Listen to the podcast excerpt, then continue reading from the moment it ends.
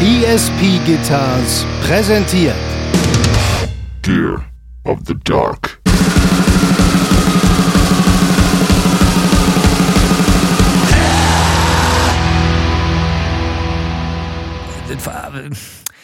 Also äh, willst du anfangen? Nö.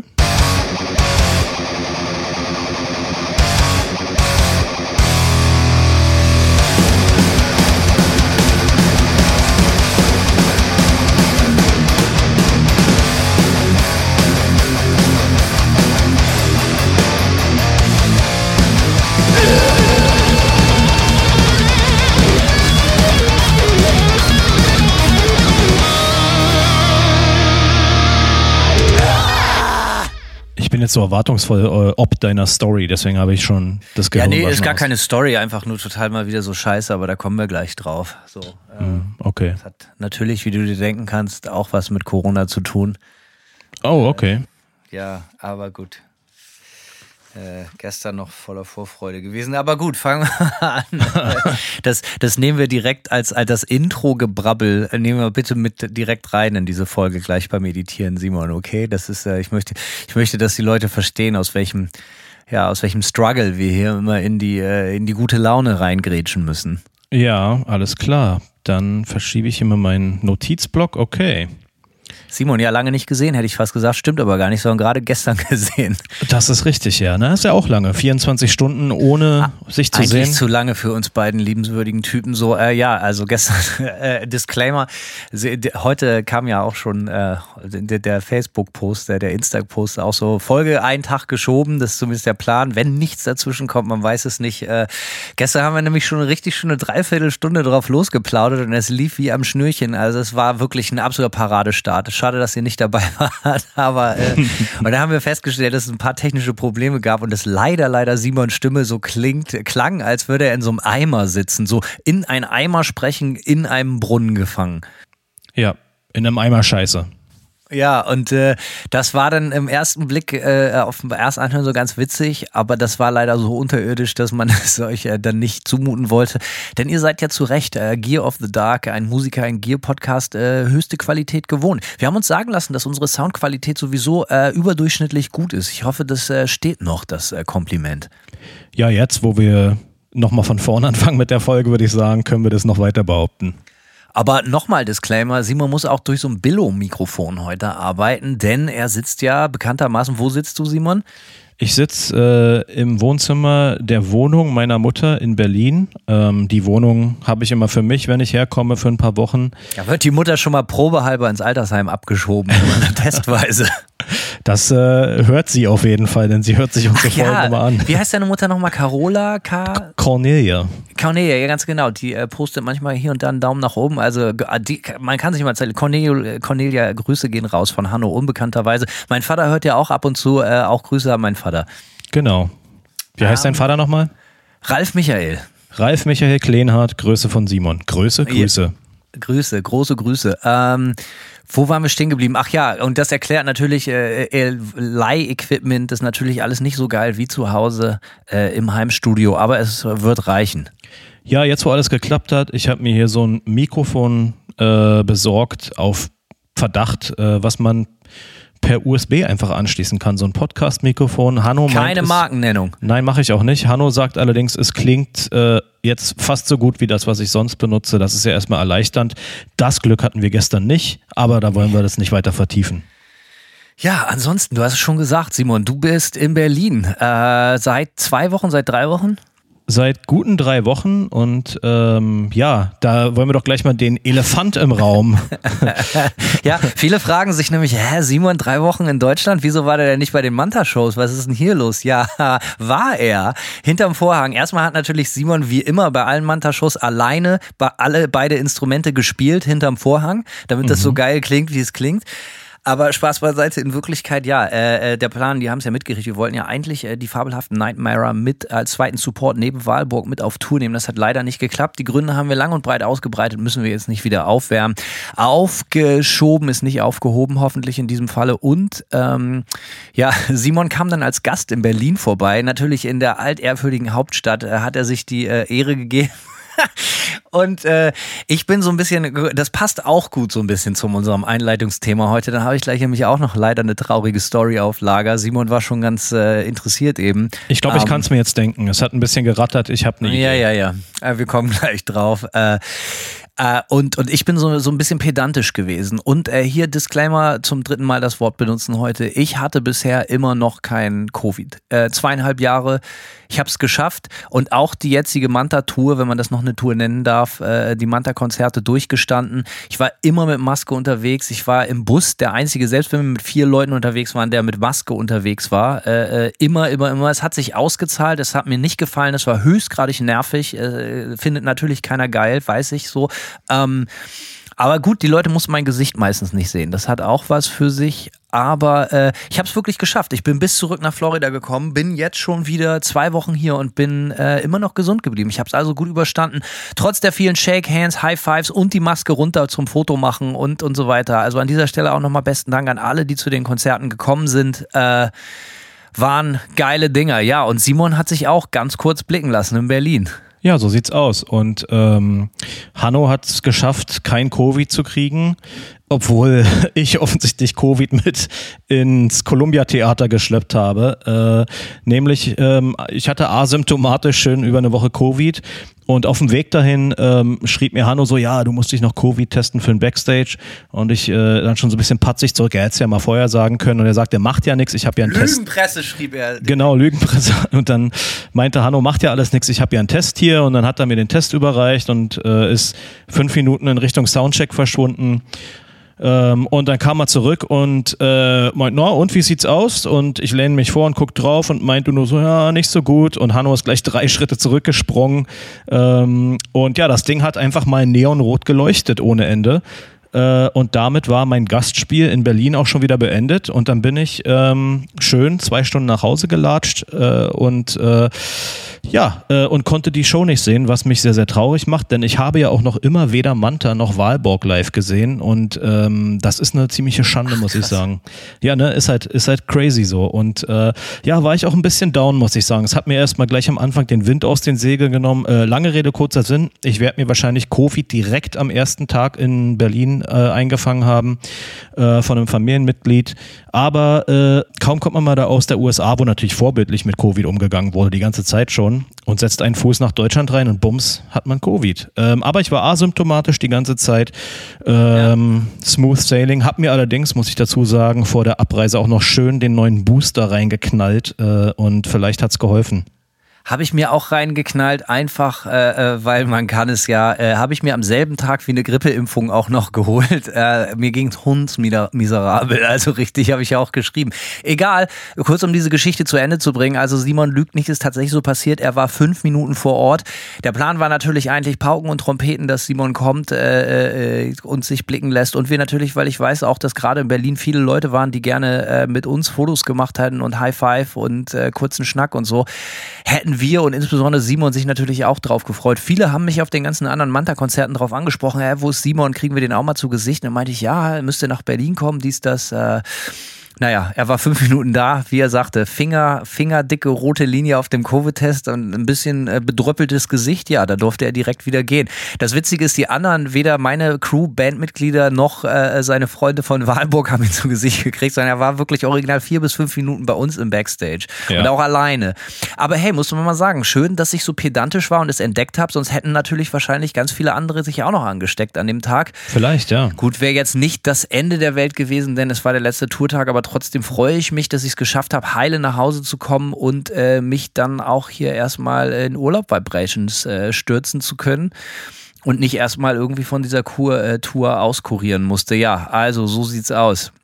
Und der Grund, warum ich natürlich jetzt doppelt gefrustet bin, weil ja, ich freue mich, ich bin gesund nach Gainesville zurückgekehrt hatte große Urlaubspläne gemacht mit meinem Freund Jörner von der fabelhaften Band Ulf aus Hamburg, der mich hier besuchen wollte. Alter Freund, schon immer dabei.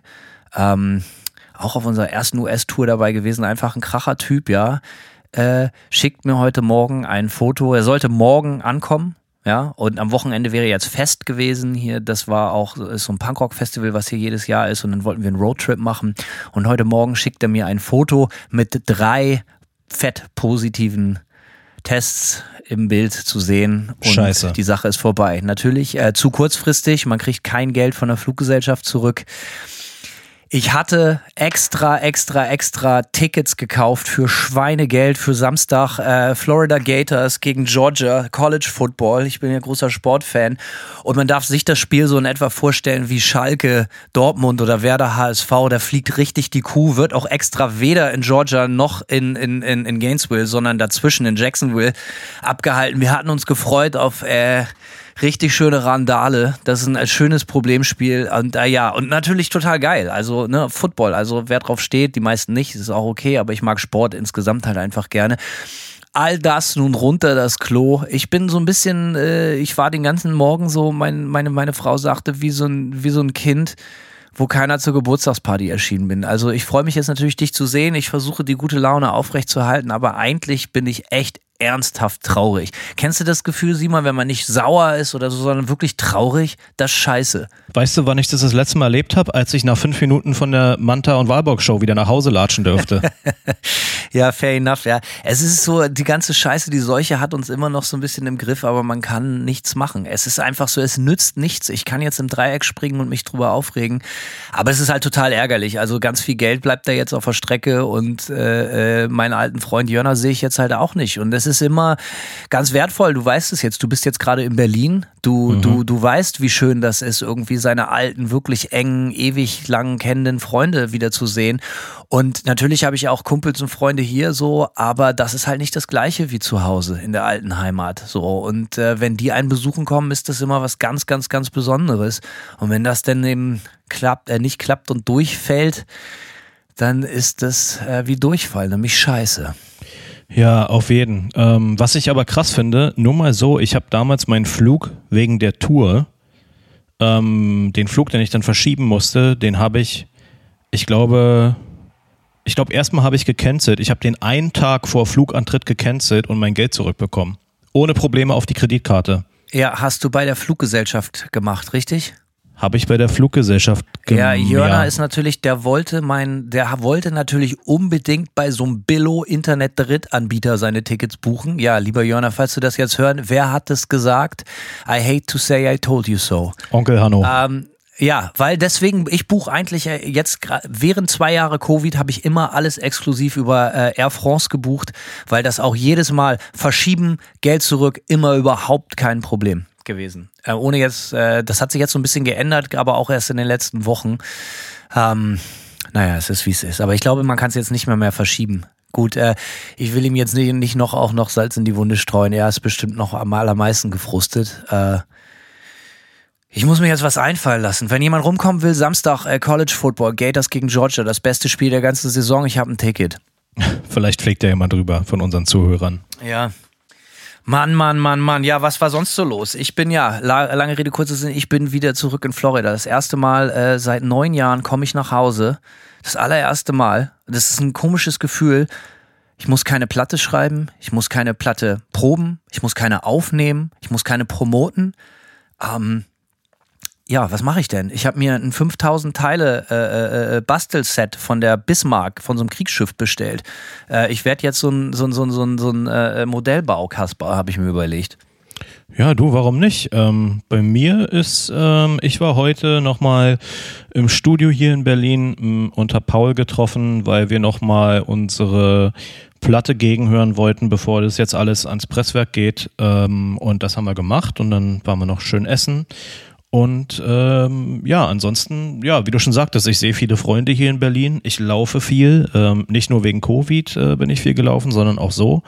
Und ähm, ja, aber ich merke, was so ein bisschen ähm, interessant ist, ich merke doch, dass ich jetzt wo lebe, wo ich mich wohler fühle, weil ich auf jeden Fall ein bisschen mehr Heimweh habe, als ich noch auf Florida hatte. Also auf Tampa habe ich mich äh, eigentlich selten zurückgefreut, außer auf meine Frau. Aber jetzt merke ich auch so richtig, ey, eigentlich habe ich jetzt auch Bock zurück, zurück nach Portland zu fliegen. Ich habe Bock mit meinen Jungs Mucke zu machen. Ähm, ja, mit meiner Frau irgendwie draußen in der Natur rumzuhampeln äh, ja, ist doch ein bisschen, ich, äh, daran sieht man, ich habe eine gute Wahl getroffen mit dem Umzug.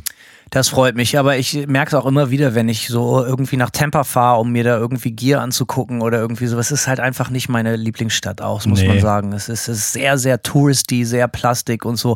Also Gainesville gefällt mir da schon wirklich viel besser. Ich verstehe, dass du einfach nicht auf Florida stehst. Es ist zu heiß für dich und so, alles verstanden. Aber wenn ich mir jetzt hier das Wetter angucke, es ist, es ist wirklich wunderschön. Aber gut, jeder Jack ist anders. Ähm, ich habe äh, eine Sache noch für mich entdeckt, neben dem 5000 Teile Kriegsschiff. Äh, ich, ich habe endlich gelernt, Simon, endlich, endlich gelernt, wie man seine Gitarren selber einstellt. Aber es hat auch nur fast 30 Jahre gedauert. Kannst du sowas? Nö, aber vielleicht rechne ich es einfach so hoch, dass ich auch 30 Jahre, nachdem ich angefangen habe zu spielen, es mir dann doch, doch auch mal selbst beibringe. Aber ich bin nicht gut da drin. Ich kann es so ein bisschen, aber ich lasse ich lass lieber Profis ran, weil es dann immer sofort geiler wird. Das Ding ist, ich habe hier halt zu Hause so um die 20 Klampfen und, äh, oh, fürchterliches Muckerwort, 20 Gitarren meine ich natürlich so. Äh, äh, und habe mir überlegt, ey, ich nutze die Zeit jetzt, die freie Zeit, die ich wirklich, also ich habe wirklich das erste Mal seit ich weiß nicht mehr wann, wirklich jetzt so ein bisschen Freizeit. Auch so die letzte Manta-Platte war ja halt wirklich nur hauen und stechen, zwei Jahre lang aufnehmen, schreiben, boah, mega ärgerlich. So, äh, war halt totaler Stress, die ganze Nummer. Und ähm, ja, jetzt wird die, will die Freizeit natürlich genutzt werden. Ich habe mir überlegt, ich mache so, so, so ein Makeover, so ein Do-Over, was all meine Gitarren anbetrifft. Meine Instrumente, neue Seiten drauf, äh, äh, hier und da neu verlöten ähm, und natürlich die Intonation einstellen, damit sie endlich wieder bunt rein sind und solche ganzen Geschichten. Und das habe ich mir äh, lange und knifflig, habe ich es endlich so einigermaßen, dass ich es jetzt drauf habe.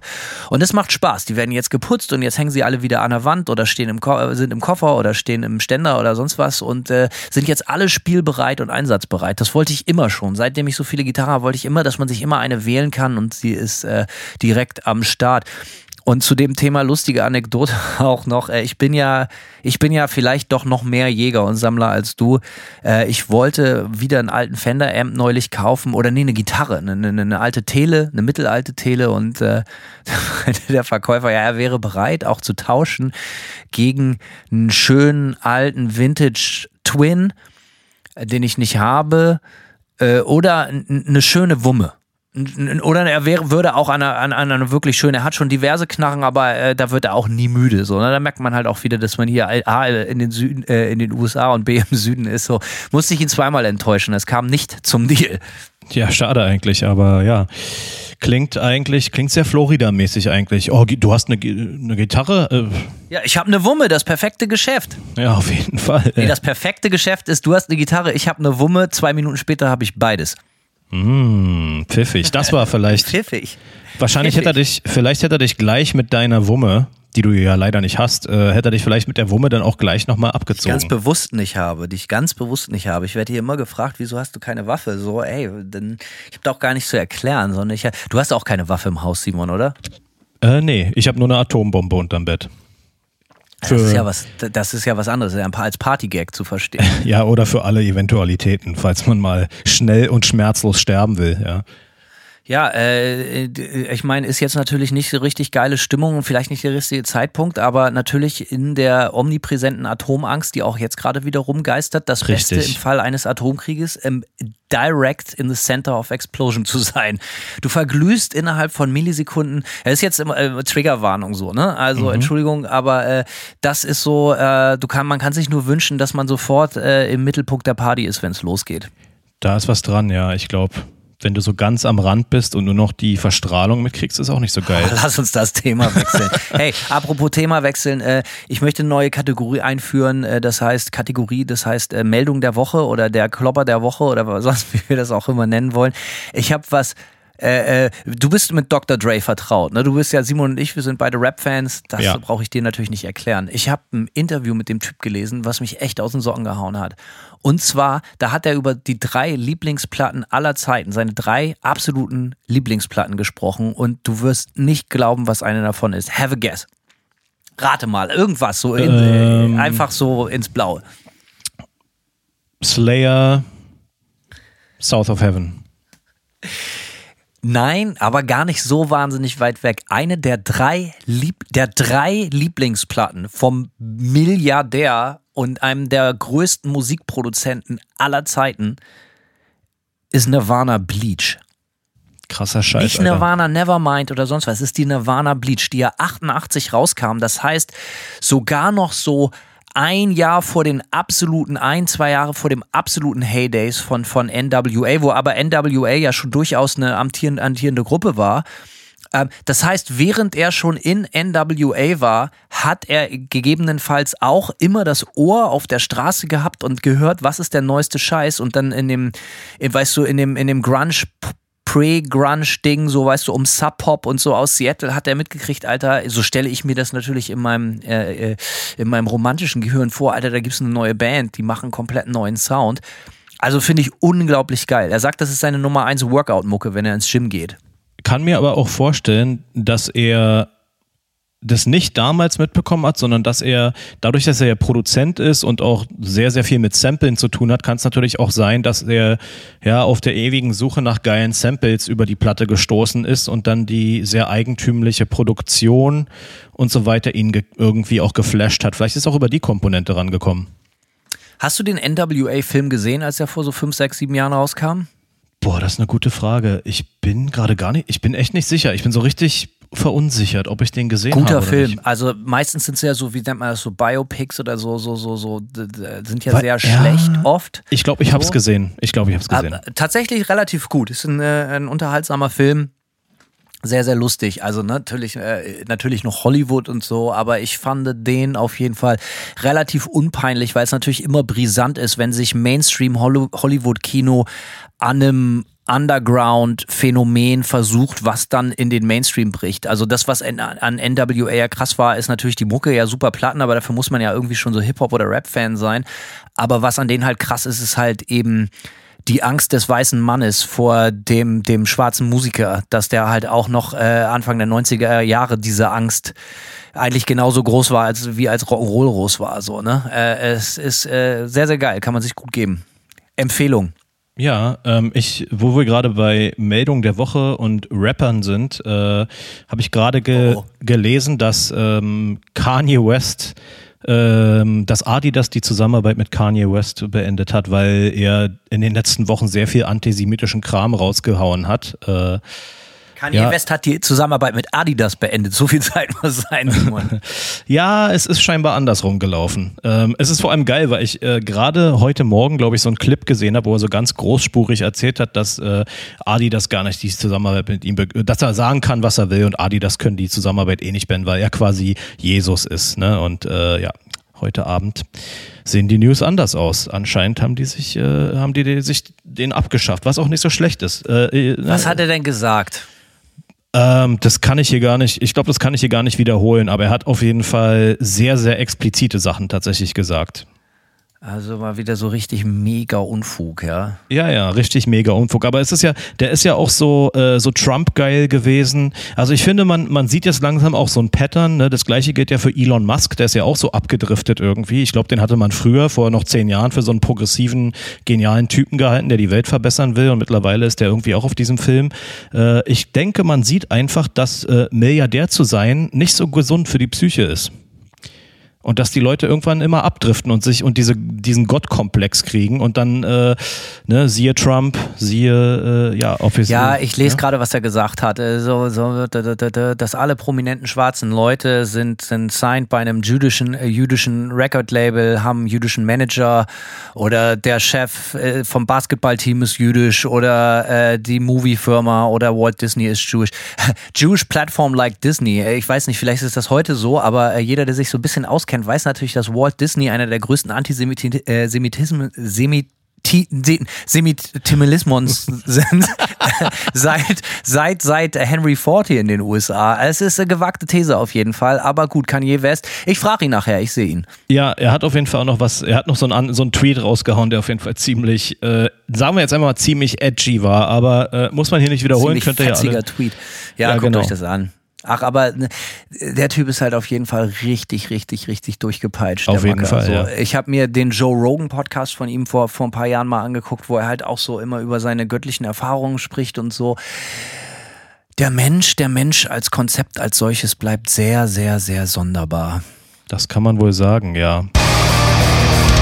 Also, apropos neue Rubriken. Ähm, wir haben versprochen, wieder mehr über Gear zu reden. Wollen wir auch äh, diesmal nicht enttäuschen, nachdem du letztes Mal schon so, äh, wie sagt man, referiert über deine neue äh, LTD 7-Seiter, die bei dir echt gut ankam, mhm. ähm, kam mir folgende Idee neulich. Und zwar, ich schleppe meinen alten relativ dünnen Hintern äh, von Tour nach Hause, der natürlich nochmal extra gestresst war diesmal. Also, weil alle Leute, die zu den Manta-Konzerten kommen, sehen ja immer, was ich da auftische. Ne? Box nach Box, nach Amp, nach Amp, ein, ein, ein äh, wie sagt man, ein Bombardement äh, von, von Equipment. Das mache ich ja auch gerne. Ich glaube ja an mehr ist mehr und äh, mehr macht auch mehr und ich bin immer großer Fan davon und äh, gerade in alten Folgen, Simon, haben wir uns da, glaube ich, schon mal öfter drüber unterhalten, glaube ich, ne? dass ich eigentlich tief in meinem Herzen immer neidisch auf dich bin, dass du einfach deinen Camper hast, da kommt immer der gleiche Sound raus, du benutzt ihn ab und zu oder oft im Studio, wenn auch nicht exklusiv und äh, du benutzt ihn aber definitiv live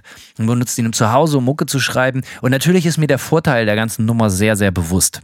Äh, ich persönlich, mein Geschmack ist es nicht. Es ist mir halt einfach zu viel Computer dahinter und hast du nicht gesehen. Aber ich weiß natürlich, dass du damit fantastische Platten machst. Ähm, und ich natürlich immer so ein bisschen neidisch bin, weil das Geschleppe geht mir natürlich mega auf die Eier. Äh, Entwarnung, ich werde das natürlich nicht ändern. Auch in Zukunft dürfen die Leute bei Manta-Konzerten Verstärkerberge äh, und Burgen bestaunen. Aber ich habe mich gefragt, was gibt es eigentlich dazwischen? Und nach ein bisschen Research ist mir aufgefallen, dass, äh, dass es Firmen gibt, bestimmt in, insbesondere eine, äh, äh Tech21, kommen aus New York, wenn ich mich nicht täusche, oder Simon? Das ist korrekt. So, die machen, die meisten oder viele Musiker von euch werden das kennen, Musikerinnen, so Sense Amp. Das sind diese typischen Sachen. Ich benutze mein Sense Amp, um mein Bass-DI-Signal direkt in die PA zu schicken. So, das ist nicht Modeling, sondern ich weiß nicht, was das richtige Wort dafür ist. Das ist so, äh, Weißt du das, Simon? Nee, es ist halt, es ist ja nicht digital, ne, sondern es ist ja analog, es ist ja meistens eine, eine analoge Signalkette. Wie man das dann nennt, weiß ich ehrlich gesagt auch nicht. Vielleicht weiß es einer von unseren Zuhörern.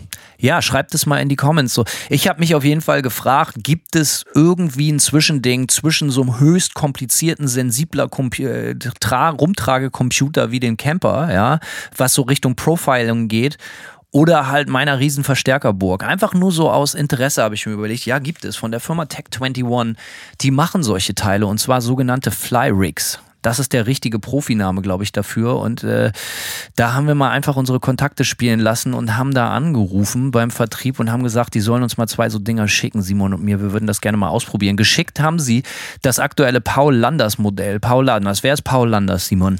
Paul Landers, seines Zeichen Gitarrist von Rammstein, ähm, ich habe erfahren, dass Paul Landers schon sehr, sehr lange Tech 21 Pro, äh, Produkte spielt. Ähm, an, am Anfang von Rammstein direkt hat er so ein, so ein, so ein Pedal gehabt. Mir fällt jetzt gerade die äh, Typenbezeichnung nicht ein, aber es gab in den 90ern, wer, äh, vielleicht erinnert sich noch jemand, auch Clawfinger haben bekanntermaßen statt Amps diese, diese Sense-Amp-Pedale gespielt. GT2 heißt der, glaube ich, dieser mit, mit, mit diesen kleinen äh, Klassiker. GT2 und dann gab es nochmal auch immer von, von, von Sense-Amp so ein, so ein, so ein äh, PS PS1 oder so. Nee, das ist äh, äh, PSA 1. Doch, das ist so ein, so ein, so ein, so ein Rack-Ding, glaube ich, gewesen oder so. Ähm, äh, weil ich guck mal gerade bei Reverb, wie heißt es denn? Ja, PSA 1. Das ist halt auch so ein Klassiker gewesen.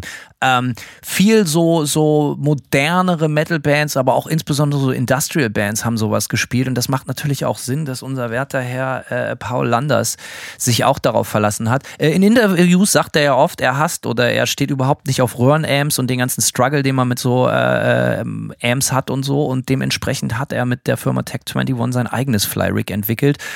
Und da wir natürlich so ein bisschen für die härteren Töne zu, zuständig sind, hat uns die Firma denn zum Testen mal äh, äh, äh netterweise einfach die Dinger geschickt hier. Und zwar das Paul Landers PL1 Flyrig von Tech21. Was ich daran erstmal bemerkenswert fand, ist, wie klein das war. Ich habe ehrlich gesagt so ein bisschen so ein Floorboard. Äh, ich hatte ja früher mal so ein Line 6 Floorboard zum Beispiel.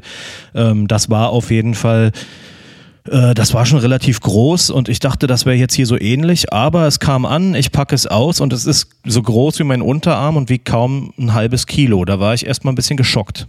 Ja, wie, die, wie, wie so eine richtig große Toblerone halt, aber auch nicht viel größer so, ne? Und auch nicht viel schwerer vor allem. So, äh, ich war auch total erstaunt und aber was mich erstaunt, wie gesagt, es geht jetzt gar nicht darum, ob ich irgendwie der mega Rammstein-Fan bin oder ob das genau mein Gitarrensound ist, sondern was ich halt derbe finde, ist dieses Konzept vom Flyrig. Ja, dass die Antwort ja ist, es gibt ein Zwischending zwischen meiner Verstärkerburg und dem Camper-Profiling.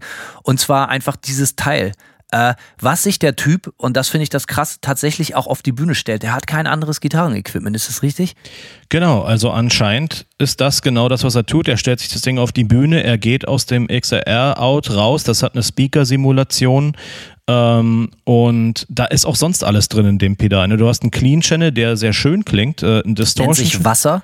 nennt sich Wasser, genau, ein Distortion Channel namens Feuer, dann gibt es einen Boost, einen Reverb und einen Delay und ein Tuner ist auch eingebaut und ein Kopfhörerausgang. Also es ist auf jeden Fall ziemlich viel, ziemlich viel Zeug und äh, ich habe mir mal so ein Werbevideo davon auch angeguckt und da äh, versuchen sie es so in Szene zu setzen, dass Paul Landers bei sich im Hotelzimmer im Bett liegt mit einer Gitarre und ähm, das spielt und dann packt das in seine Hosentasche oder so und geht zur Riesenbühne ins Stadion und packt es auf die Bühne und spielt weiter. Äh, das ist aber gar nicht so weit hergeholt auf jeden Fall. Also es ist. Äh das Video habe ich auch gesehen. Fand ich tatsächlich relativ unpeinlich. Oft sind solche Videos ja immer sehr, sehr äh, am Konsumenten vorbei, aber das fand ich tatsächlich ganz cool, weil es ist tatsächlich so. Ähm, Nochmal kurz zu dem Reverb. Hier ist so ein, so ein Dreher dran, der nennt sich Ambience. Ich glaube, es geht in erster Linie darum, irgendwie um die Raumsimulation, damit das nicht ganz so trocken klingt. So. Es gibt zwei, ich glaube, zwei Raumsimulationen im Ding. Wenn du den ja, rein einmal, du kannst die, kannst die Größe verstellen. Genau, Mit so einem ja. Size-Button. Anyways, ja, was kriegt man? Wie klingt das Teil? Klingt halt äh, wie Rammstein. Klingt sehr direkt in die Fresse. Halt sehr, sehr, sehr massive, sehr High Gain Distortion. Also es klingt wirklich sehr nach Rammstein. Äh, Im Beipackzettel sind tatsächlich von Paul Landers auch so Soundvorschläge, die man äh, äh, da zu, sich zurechtdrehen kann. Und ich kenne das von anderen Verzerrerpedalen und so und das ist halt meistens total off, weil die Gitarre anders ist, weil der Amp anders ist, weil der Spieler anders ist. Äh, hier ist es interessanterweise so, dass die Dinger, die Soundvorschläge, die er reingeschrieben hat, tatsächlich total spot on sind und halt äh, ja, tatsächlich sehr, sehr gut funktionieren. Ähm, einfach, äh, ich habe die einfach, ja, weil ich nicht so mega der kreative Typ bin, auch genauso mal ausprobiert, einfach nach und nach. Äh, ja, wie beschreibst du die Verzerre? Erstmal vorbildlich, dass du es gemacht hast. Ich bin so typisch, ich gucke nicht ins Booklet, von daher gut, dass du das gemacht hast. Ich, äh, mein erster Eindruck war sofort, es klingt halt sympathisch nach 90er Metal. Ne? Es hat schon einen sehr, sehr, sehr starken Transistor-Amp-Vibe und äh, ich habe dann auch nochmal nachträglich rausgefunden, dass äh, das auch so sein soll, nämlich diese anderen Flyrigs. Es gibt ja noch eins von Richie Kotzen oder wie auch immer man den in Englisch ausspricht und noch eins und die sollen ja ein bisschen eher so Röhrenamps emulieren. Paul Landers wollte das nicht. Paul Landers wollte ganz klar, dass es den äh, Transistorcharakter hat. Es ist sehr direkt. Äh, für mich war die erste Assoziation halt, du kannst halt super brutzelige Industrial Sounds damit fahren. Ne? Eben Rammstein ist klar, aber auch so Ministry oder so, solche Gitarrensounds kann ich mir damit gut vorstellen. Die sind auch sehr weit und fett. Ne? Also das ist schon, wenn man das links und rechts doppelt. Also ich habe neulich von einer Band, weil ich mich ein bisschen damit beschäftigt habe, gelesen, die das dann halt auch im Studio viel benutzen. Du kannst da schon so richtig fette Wände mit kreieren. Ich meine, dafür steht natürlich auch der Rammstein-Sound. Ähm, wo du das sagst, Transistor hast natürlich auch recht, weil der Clean-Sound erinnert mich irgendwie sehr an so einen Roland Jazz Chorus. Hast du so ein Ding mal gespielt? Nein. Der äh, Limp Bizkit Gitarrist, wie heißt der? Wes Borland oder so? Der spielt ja bis heute so einen Jazz-Chorus auf der Bühne, damit diese Clean-Parts halt auch wirklich richtig, richtig clean sind. Und das klingt schon ziemlich geil, weil das halt so ein totaler Gegenentwurf, so eine Antithese zu so einem, ja, so ein schön warm, sparkly, doch sparkly ist es, aber es ist halt eben kein Fender-Sound, sondern es ist so sehr, sehr clean und das passt halt zu diesem Industrial-Style sehr, sehr gut, äh, wie es auch in so einem Limp Bizkit-Kontext halt immer wieder zu hören ist in den Clean-Parts. Also mich würde interessieren, nachdem ich das jetzt probiert habe, eine Sache habe ich leider nicht mehr geschafft. Äh, Wir haben ja hier in der äh, bei Gear of the Dark schon mehrfach über den Death Knob von Dunn äh, Effects gesprochen, diesen HM2, diese HM2 EQ-Kurve, die man so reindrehen kann in seinen Sound. Mich würde sehr interessieren, wie das zusammen mit dieser, mit diesem brutzeligen Industrial Sound klingt. Ich kann mir sehr gut vorstellen, dass es ein super, super äh, äh, eigen, eigentümlichen Ton ergeben könnte. Wenn ich zurück zu Hause bin in ein paar Wochen, werde ich das auf jeden Fall nochmal auschecken. Ähm, ansonsten, so für mich als, ja, wenn ich mich jetzt frage, äh, könnte ich das Ding benutzen? Also wir haben jetzt auf der neuen Nightmare-Platte zum Beispiel einen ziemlich konsequenten, auch Industrial-Stampfer irgendwie drauf. Ähm, und in dem Kontext könnte ich mir gut vorstellen, ähm, auch mit dem Pedal nochmal zu experimentieren. Wenn wir nochmal sowas machen in die Richtung oder mal konsequenter irgendwie ein paar Songs in die Richtung, dann würde ich das Ding durchaus äh, da nochmal ausprobieren.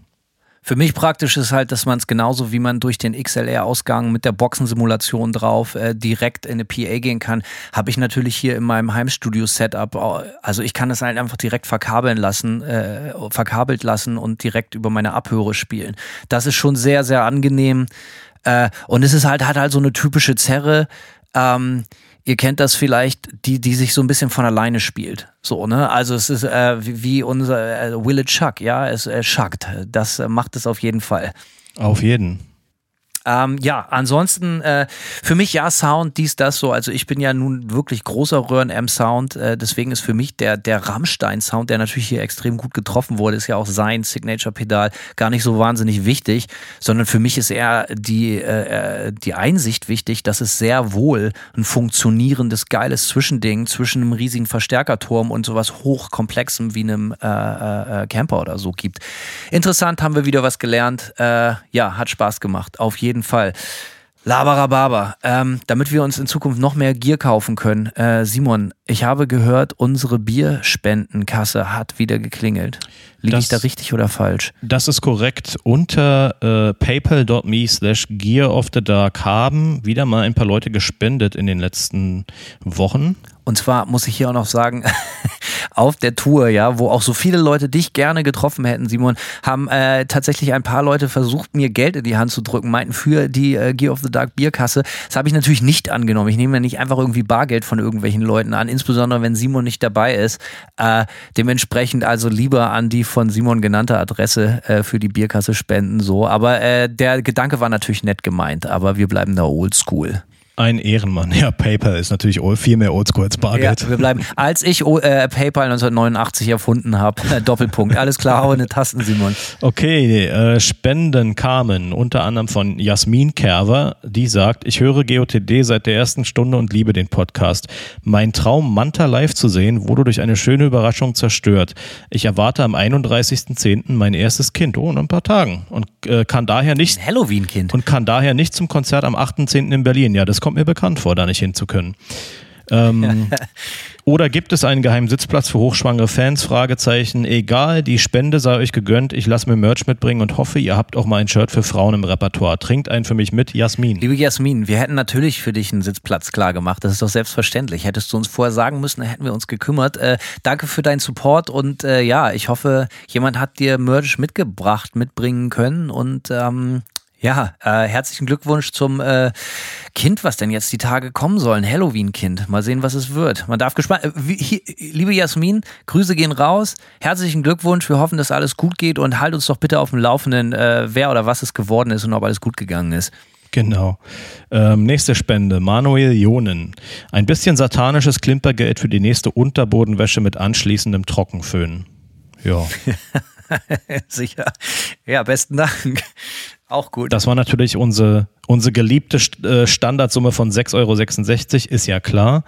Sehr schön. Ähm, Oliver Finzel möchte auf diesem Wege nochmal meine Spende vergrößern, die ich in Hamburg auf die Bühne geworfen habe. Ich, ich, ich, erinnere mich, tatsächlich flog da Bargeld auf die Bühne. Das gefällt mir natürlich immer gut. Äh, dass dieser Brauch niemals abappen wird. Das also danke geil. dafür. Ähm, an dieser Stelle, ach nee, Quatsch. Äh, ich möchte auf diesem Weg schon mal bei meinem Kumpel Tom anmelden, dass wir definitiv zu einer Podcast-Aufzeichnung vorbeischauen müssen, wenn es da was in Hamburg oder Schleswig-Holstein gibt. Hoch die Wodka-Tampons, Prost. Ja, hoffen wir doch, Hanno. Vielleicht äh, 2023. Ja.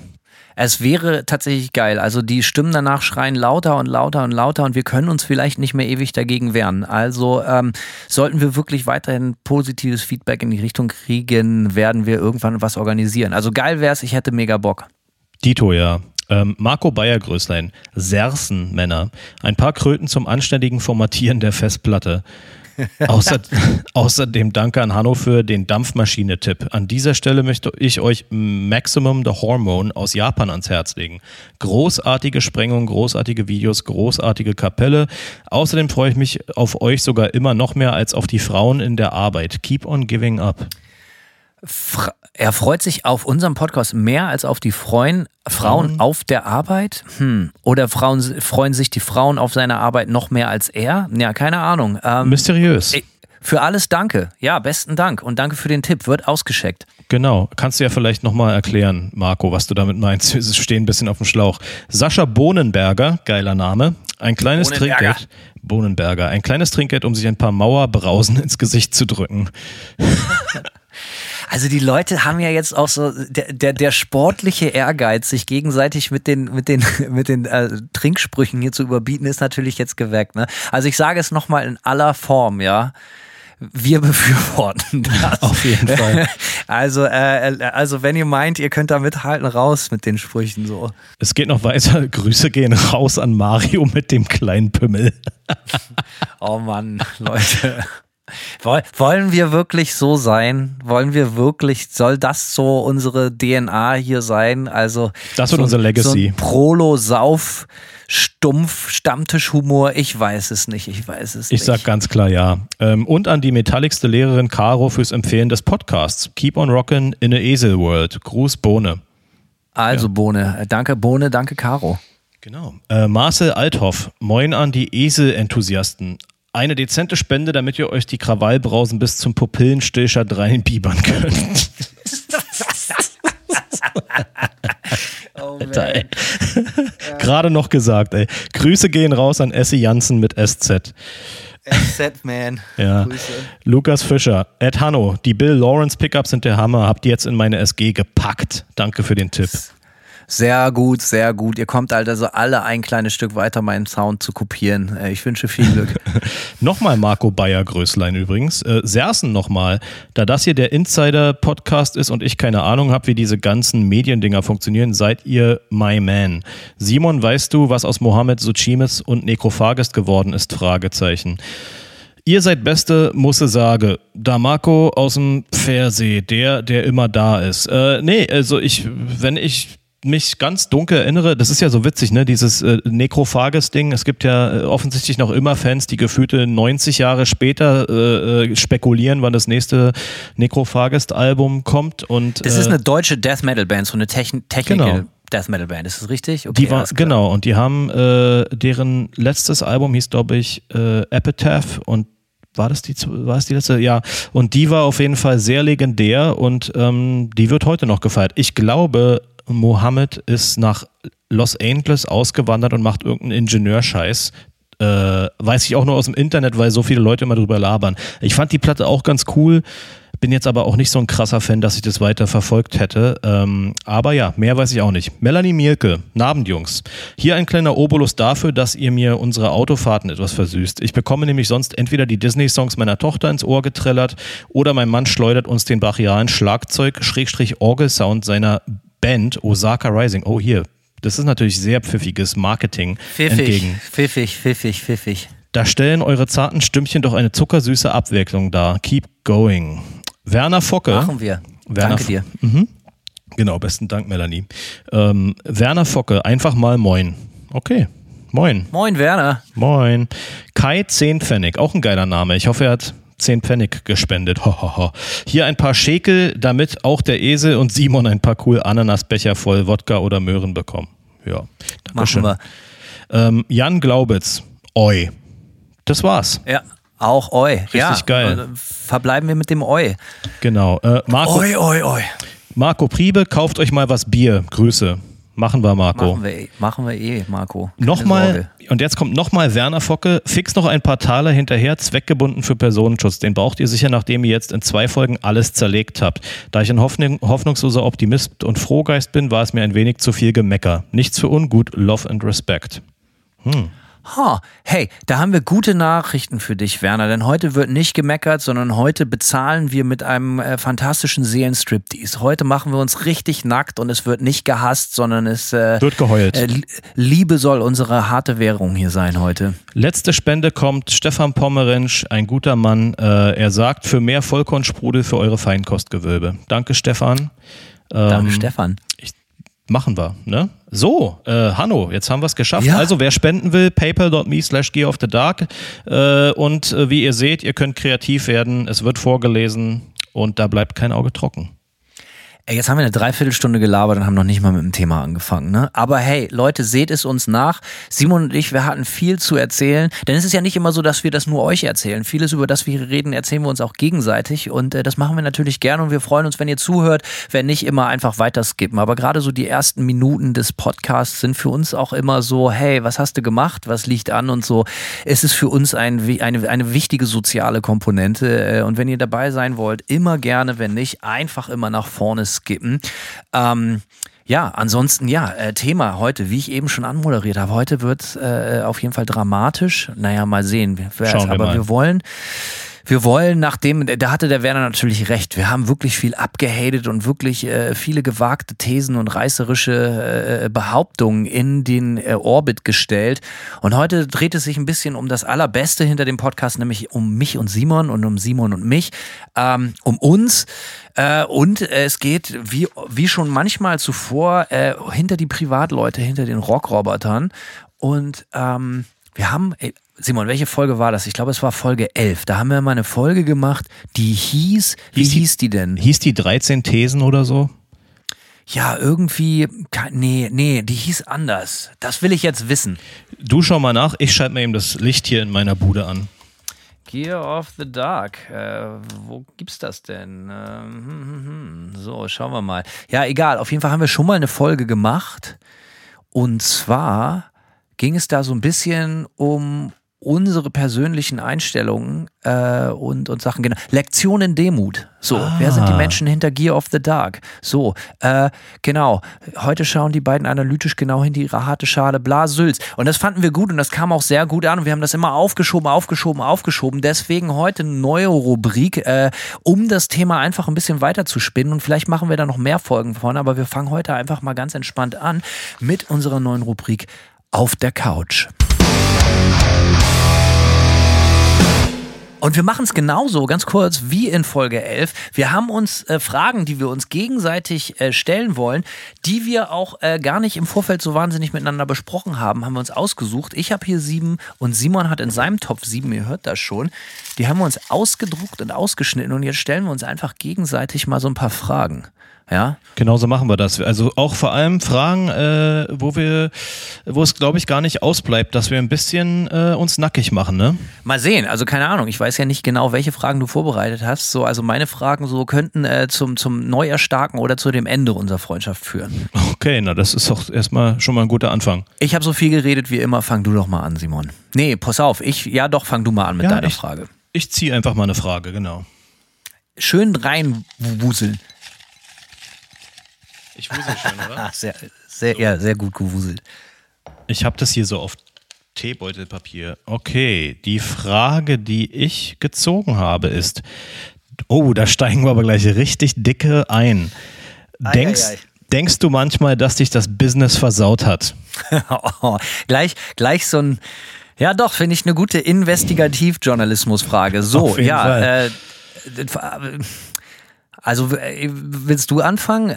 Nö. Oder mh, ja, also das Business, man muss sich mal fragen, ich denke mal, wenn du, wenn du das Business sagst, Simon, damit meinst du ja höchstwahrscheinlich das Musikbusiness, richtig? Das ist schon mal korrekt, ja. Ähm, die Frage ist folgendes, weil ich, ich mache ja schon sehr, sehr, sehr lange Musik, genau wie du auch, aber nur prozentual davon ein, einen kleineren, in dem ich davon meine Miete bezahlen kann und davon leben kann. Dementsprechend ähm, habe ich natürlich, also ich kenne das Business äh, ziemlich gut, würde ich behaupten. Ich habe ja auch in der Musikbranche gearbeitet lange, bevor ich äh, äh, Berufsmusiker wurde, wenn man das so will, um hier ein schlimmes Wort zu benutzen. Ähm, und deswegen wusste ich natürlich auch so ein bisschen, was auf mich zukam. Ich wusste äh, so ein bisschen um die Fallen, die es zu vermeiden gilt. Ich meine, was mir natürlich auch in die Karten gespielt hat, dass ich schon relativ alt bin und ich nicht irgendwie mit 19 äh, ein Popwunder geworden bin und mir irgendeine reißerische Firma von eine eine von Kanye West gecancelte Firma einen reißerischen Plattenvertrag äh, äh, untergejubelt hat, sondern ich wusste schon sehr genau, auf was ich mich einlasse. Ähm, dementsprechend, äh, nee, mich hat das Business wahrscheinlich nicht versaut äh, und auch nicht desillusioniert, sondern ich wusste halt immer, was das ist. Business ist Business. Die Leute müssen sich immer vorstellen, bei, bei, Musik am Ende des Tages, egal ob klein oder groß oder sonst was, jeder will immer gerne Geld verdienen. Und jeder möchte gerne am liebsten seine Miete damit zahlen mit dem Geld, was er verdient, dass es reicht am Ende des Tages. Und ich finde, man muss das vielleicht auch so ein bisschen trennen. Also man muss das vielleicht entromantisieren. Äh, Musikbusiness, wenn man so will, weil wie der Name schon sagt, es ist ein Geschäft und also versaut hat es mich nicht. Es hat mir sicherlich über die Jahre den ein oder anderen Zahn gezogen und äh, ich habe äh, äh, ja keine Ahnung. Vielleicht liegt es auch daran, ich glaube mich um Kopf und Kragen so, ne? Aber ähm, es hat, sagen wir mal so, was ich dir sagen kann, bevor du mal antwortest, es hat mich gelehrt, nicht nur Bauchentscheidungen zu treffen, weil natürlich so ein bisschen was davon abhängt mittlerweile auch. So, ne? Also äh, kann man lange drum rumreden, aber wenn die Leute nicht auf Konzerte gehen oder deine Platten oder deine Shirts nicht kaufen, dann wird das ein bisschen knapp, äh, davon sein Leben zu bestreiten. So. Und wenn man nur sagt, so ja, ich mache jetzt das, was mir gefällt, und es ist mir scheißegal, wie das bei anderen Leuten ankommt, ähm, dann wird das auf jeden Fall ein bisschen schwierig, die Nummer. Verstehe. Ja, naja. Um die Frage selbst zu beantworten, ich würde sagen, dass mich das Musikbusiness selbst auf unserem relativ bescheidenen Level, wenn man jetzt mal so rauszoomt und sich das Musikbusiness im Ganzen anschaut. Ganz kurz, und du hattest ja mit W-Farm vorher schon in Anführungsstrichen zumindest in einem gewissen Rahmen kommerziellen Erfolg, wenn auch nicht kommerziell für dich, mhm. aber es wurde Geld damit umgesetzt. So viel früher, als ich jemals irgendwie auch nur eine Mark verdient hätte mit einem Gig. Richtig. Ähm, nichtsdestotrotz fand ich die ganze Sache langfristig ziemlich desillusionierend. Ähm, es wurden auf jeden Fall, sag ich mal, Versprechungen gemacht. Ne? Also es ist ja manchmal so, du arbeitest ja mit Labels zusammen, du arbeitest mit Booking-Agenturen oder manchmal auch mit Management-Agenturen zusammen. Ähm, manch, oder manchmal ist es damit verbunden gewesen, dass uns Sachen Geld gekostet haben, das wir nie wieder reinbekommen haben. Ja, ähm, das ist schon mal eine Sache, die mich desillusioniert hat ein bisschen. Und dann äh, natürlich auch, dass Versprechungen gemacht wurden, so wie zum Beispiel, ja, pass auf, äh, wir wollen euch jetzt hier so richtig aufbauen, ne? Und dann merkst du sehr schnell, wenn du irgendwelche Wünsche äußerst, so, dann kommt er zurück, ja, mach mal langsam, mach mal halblang jetzt. Ähm, das hat mich schon so ein bisschen aus, das hat mich dann schon so ein bisschen, wie soll ich sagen, den Enthusiasmus gebremst und ähm, es hat ja schlussendlich auch alles dazu geführt, dass ich schlussendlich gesagt habe, so, okay, ich will hier aus gewissen Sachen äh, aus dem Musikbusiness aussteigen und es selbst machen mit allen Vor- und Nachteilen, die damit einhergehen, ne? weil es für mich irgendwie, teilweise geht es mir dann auch ums Prinzip, weil ich sag mal, wir haben ja zum Beispiel auch mit WFAM auch ein paar Platten verkauft, jetzt nicht so, dass man ähm, irgendwie sage ich mal jetzt, äh, ja, davon hätte richtig viel, ja, keine Ahnung, wir fünf hätten davon nicht unsere Miete bezahlen können. Ne? So viel kann ich sagen. Dafür war das Geld nicht genug. Aber es waren ganz kurz, das muss man sich auch nochmal klar machen. Ne? Wann, wann kam die erste Platte? 2008 noch 2007. oder sowas? 2007. Das waren noch Zeiten. Natürlich war da MP3 und, und, und so und, und, und äh, File-Sharing natürlich schon auf den absoluten Höhepunkt. Aber trotzdem, die Zahlen, die da an Platten umgesetzt wurden, da können sich heute Bands, die damit in die Charts gehen, äh, würden sich da massiv drüber freuen. Das darf man nicht vergessen.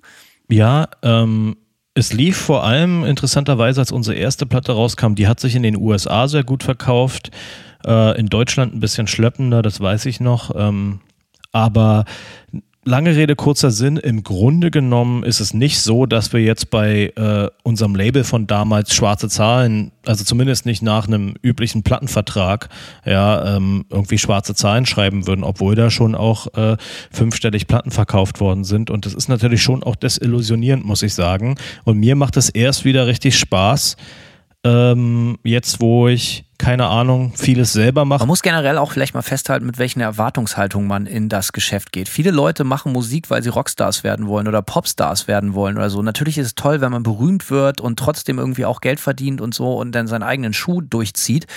Das Problem ist so ein bisschen, oder nicht das Problem, ich glaube, dass der, der Segen bei dir und mir, Simon, war, dass wir von Anfang an immer nur das gemacht haben, was wir auch wirklich machen wollten. So, ne? Und dann werden einem natürlich Sachen versprochen, die werden dann nicht eingehalten und so. Und ich hatte jetzt auf die alten Tage nochmal das Glück, auch so mit einer eigenen Vision eine Band zu machen, die einigermaßen gut funktioniert, jetzt mit Manta und so. Aber es war ja von Anfang an klar, dass wir nicht so als Söldner irgendwie ins, ins Spiel gegangen sind. Wir waren ja jetzt so in Anführungsstrichen keine Popschweine, die gesagt haben so, ey, wir machen alles Hauptsache auf der Bühne stehen und Hauptsache berühmt sein. Ich kenne zum Beispiel Leute, noch so, auch so in meinem Alter, die kenne ich nur so äh, von als Bekannten und so. Und die, das war ganz klar, die wollten Musiker, die wollten Profimusiker sein. Die haben jeden, denen war das total egal, ob sie Keyboard oder Bass oder Gitarre in einer Band spielen, denen war die Mu Musikrichtung fast egal. Das kann man natürlich jetzt auch loben, weil man sagen wollte, so ja, die wollten Hauptsache Musik machen, aber darum ging es nicht, sondern die wollten in erster Linie Erfolg haben. Und das ist bei mir anders gewesen, sondern ich wollte mit meiner Sache Erfolg haben. Genauso wie du wahrscheinlich auch. Und ich finde, das ist das große Ding, was das unterscheidet. Gehst du in das Spiel mit deiner eigenen Identität, mit einem eigenen Masterplan und hoffst, dass das irgendwie funktioniert, fällst du auf die Fresse und ganz vielleicht funktioniert es irgendwann. Oder es landet bei so einem Zwischending, was auch voll okay ist. So. Ähm, aber ich kenne halt auch echt viele Leute, die wollten, also die haben alles ausprobiert, nur um irgendwie mit der Musik Erfolg zu haben. Und das hat bei ein, zwei geklappt und das sind absolute Kasper, Hampelmänner und Abziehbilder, so, also so Fremdschämen-Leute teilweise.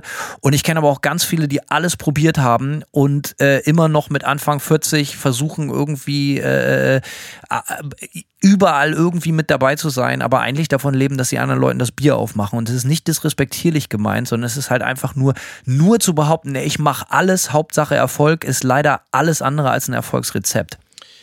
Ja, da sprichst du natürlich wahre Worte. Aber ja, für mich ist das Fazit, glücklicherweise hat es mich nicht so versaut, dass es negative, negativen Einfluss auf meine Kreativität genommen hat, sondern äh, ja, weil das hat irgendwie, ich würde sagen, das hat am Ende obsiegt glücklicherweise. Ja, ich bin ja trotzdem, ich mache ja trotzdem weiter Mucke und bin weiter kreativ. Daran habe ich die Lust glücklicherweise nie verloren. Das hat's mir das Business auch nicht versaut, ähm, aber es hat schon, äh, ja, es war schon schon desillusionierend und frustrierend oft bis zu dem Punkt, dass man, dass wir uns dann da so ein bisschen oder ich mich rausgezogen habe.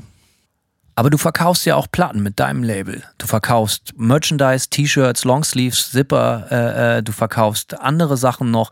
Du willst natürlich auch Geld damit verdienen. Und das ist ja auch vollkommen zu Recht. Du steckst wahnsinnig viel Geld da rein. Du machst das ja nicht nur so äh, als, als Dienst an der Szene oder so, sondern du bist ein kleines Unternehmen, was du bist. Das heißt, äh, ganz kurz, lass mich die Frage zu Ende bringen. So, das heißt, du kannst ja nicht nur Bauchentscheidungen treffen oder Sachen, die nur du geil findest, sondern wenn du die, oder im besten Fall deckt sich das ja mit dem, was deine Kunden sich wünschen. Aber wenn du weißt, dass sich irgendwas ganz besonders gut verkauft, also eine Frage an dich, so, also und da würde ich mir eine ernsthafte Antwort wünschen. Wenn du weißt, dass dein, de, de, deine Käuferschaft in erster Linie unbedingt ein blaues Vinyl möchten, aber du sagst ja, ich finde gelb aber viel geiler. Machst du es dann gelb oder blau?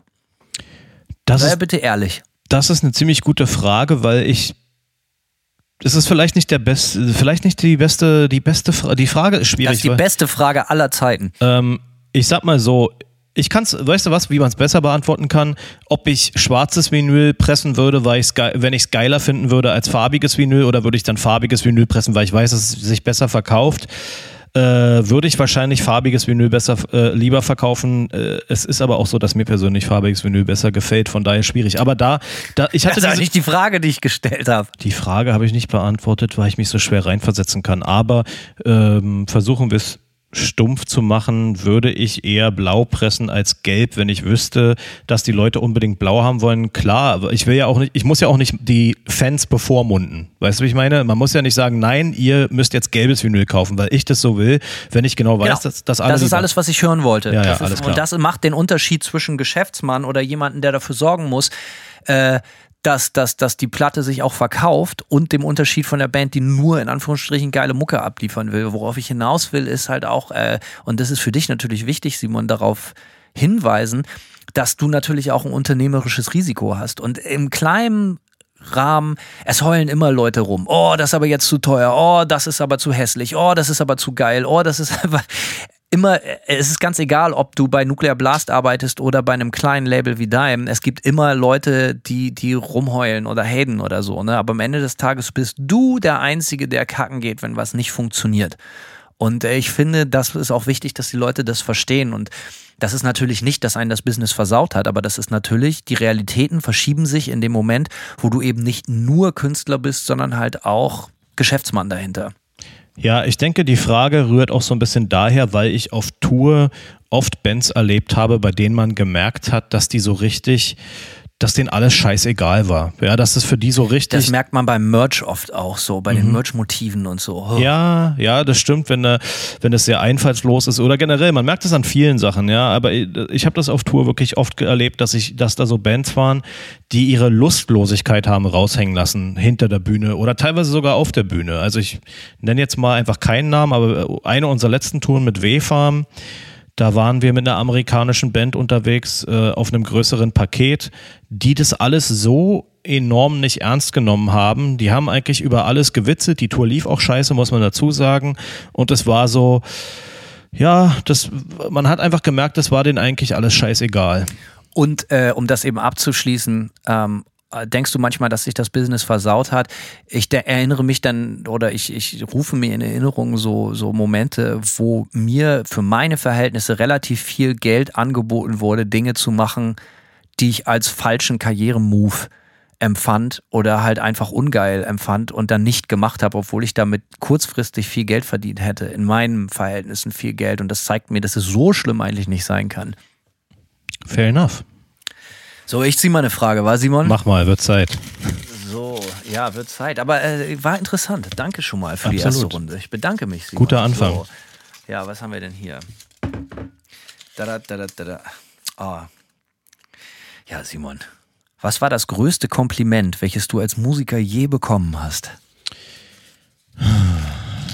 Was war das? Da bin ich mal gespannt.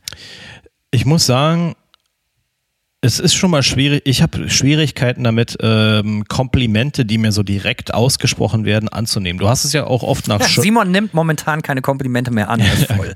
ist genauso wie die Abwesenheitsmitteilung in der ja, E-Mail. Ganz genau. Ich, ähm, ich, kann leider keine Komplimente und Grüße mehr annehmen. Richtig, genau. Bis, bis zum 31.10. Ähm, nee, ich, hab, ich tue mich damit wirklich schwer. Es ist ja auf Tour oft so, wenn du Musiker bist, dass nach der Show irgendwie dann Leute kommen und sagen so, boah, ich fand das alles so geil und bla bla bla. Muss ich sagen, ist mir immer ein bisschen unangenehm. Ich weiß gar nicht, was ich dazu sagen soll. So, ja. Äh, ähm, und ich versuche dann auch, ich versuche dann immer so ein bisschen abzulenken und allgemeiner über Musik zu labern oder so, weil ich einfach ähm, ja, ist so, ich habe das Gefühl, ich habe fast das Gefühl, dass ich rot werde. Werde ich zwar nicht, aber es ist mir so, innerlich ist es immer so ein bisschen so, äh, ist mir das so ein bisschen unangenehm.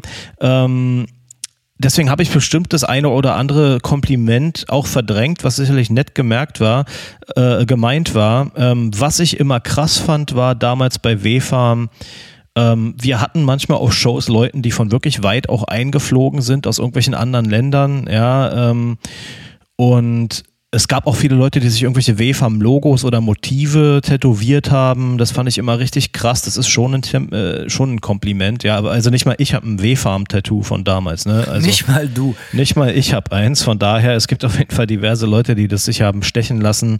Ähm, was mir wirklich viel bedeutet tatsächlich, äh, und das ist die härteste Währung, sind Komplimente von Leuten, die mir nahestehen, auf dessen äh, Geschmack ich viel gebe, ja. Und das ist eine harte, das ist eine harte Währung, weil es, glaube ich, oft so ist, dass man dieses Verhältnis ja mit, mit Freunden nicht hat, dass man sich auf dieser, auf dieser Ebene dann irgendwie große Komplimente ausspricht. Ich versuche es, ich versuche meinen, das ist eine, so eine Sache, wo ich versuche auch besser zu werden, die Leute in meinem Umfeld auch irgendwie immer mal ein bisschen aufzubauen und zu motivieren äh, und denen versuche Mut zuzureden in gewissen Dingen ähm, und ihr Ding durchzuziehen und denen auch sagen, wenn, wenn ich der Meinung bin, dass die irgendwas geil gemacht haben. So, also das versuche ich schon, aber das finde ich ist eine, das ist eine harte Währung. Komplimente von Leuten, die einem nahestehen, deren Geschmack einem was bedeuten. Und wenn ich solche, wenn ich von solchen Leuten Komplimente bekomme, dann bedeutet es mir auch echt viel.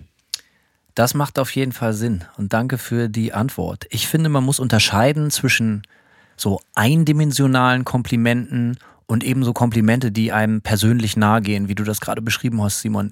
Also, es gibt natürlich so in Anführungsstrichen eindimensionale Komplimente, wie so viele Platten verkaufen oder es kommen viele Leute zu deinen Shows oder deine Shirts werden getragen. Das ist natürlich alles mega krass und als es das erste Mal passiert ist, fand ich das alles unglaublich. Aber das ist alles bis zu einem gewissen Grad auch vergänglich und auch Leute, die einen nach dem Konzert anhauen und sagen, Alter, das Konzert war der mega Hammer Versteht mich nicht falsch, ich freue mich da total drüber. Also wirklich, das ist eine ernst gemeinte Freude. So, ähm, aber ich bilde mir da nichts drauf ein. Aber ich freue mich dann für die Leute in erster Linie, dass ich äh, die Möglichkeit hatte, und das soll jetzt auch bewusst sehr humble klingen, äh, den, den, den eine Freude zu machen. So, ne? Ich freue mich in erster Linie für die, dass die einen geilen Abend hatten. Und es ist dann im Zweifel auch erstmal egal, wie ich das fand. Und ich habe immer was zu meckern an den Shows oder so. Aber ähm, ich freue mich, dass es den Leuten gut gefallen hat. Und deswegen ist es natürlich ein wichtiges Kompliment, ein ernst gemeintes Kompliment und das nehme ich auch gerne an.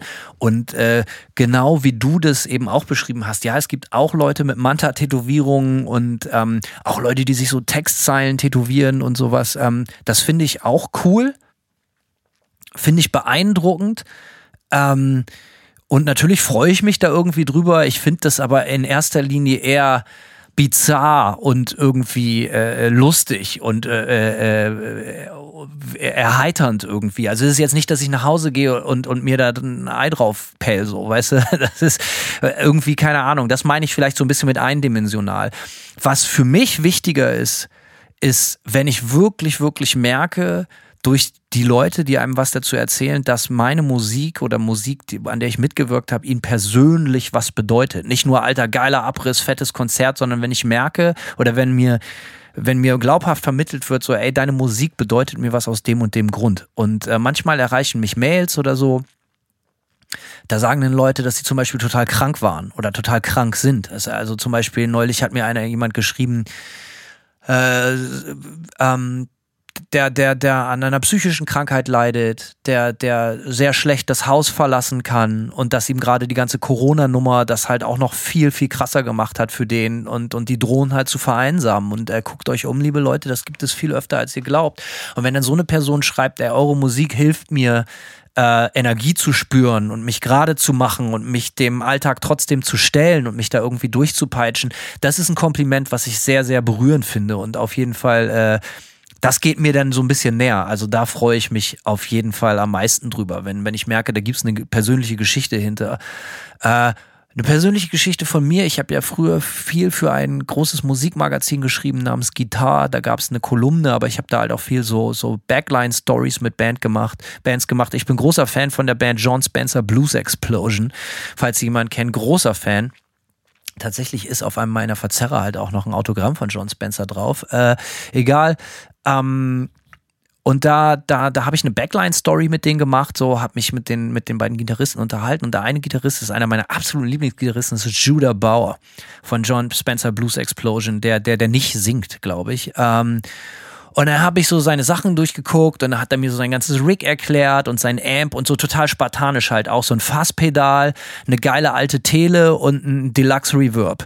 Und äh, da meint er so, ey, probier doch selber mal. Hat er mir die Gitarre umgehangen und ich habe so ein paar Licks, so, wie in einem Wayne's World Film, habe so ein paar Dinger gespielt und irgendwie lief das dann auch ganz gut. Und dann meinte er zu mir, hat er mir so auf die Schulter geklappt und meinte so, hey, son, you got the tone. Und äh, das hat mir viel bedeutet, so, weil ich vor den Gitarristen, den ich total gut fand, so ein bisschen was spielen konnte und er mir so ernsthaft so gesagt hat, Alter, genau so muss das klingen, geile Nummer. Das war ein Kompliment, worüber ich mich persönlich sehr drüber gefreut habe. Und Simon, du hast natürlich auch recht, wenn du sagst, dass dir Komplimente sehr äh, am meisten bedeuten, wenn es von Leuten geht, die dich wirklich gut kennen. Und äh, ohne Schleimerei, ich möchte dir ein Kompliment machen, um dieses, äh, diese Frage abzuschließen. Ich finde, dass du ein unglaublich geiler Gitarrist bist. Nicht, weil du so wahnsinnig gut schredden kannst, sondern weil du Riffs schreibst, die sonst keiner schreibt und dass du einen sehr, sehr eigenen, markanten Stil hast.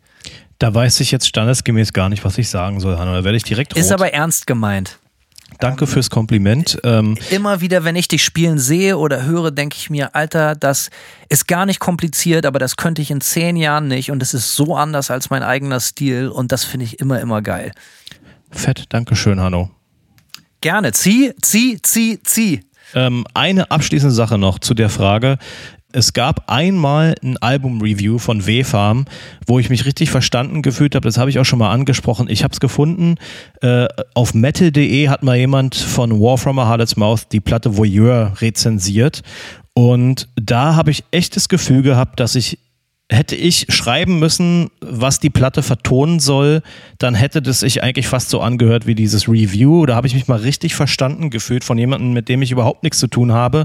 Fand ich auch ganz geil. Er fühlte sich eigentlich wie ein Kompliment an, verstanden zu werden. Ja, auf der das Ebene. Ist, ist ein guter Punkt, das hast du vollkommen äh, richtig gesagt. Das gibt es leider viel zu selten.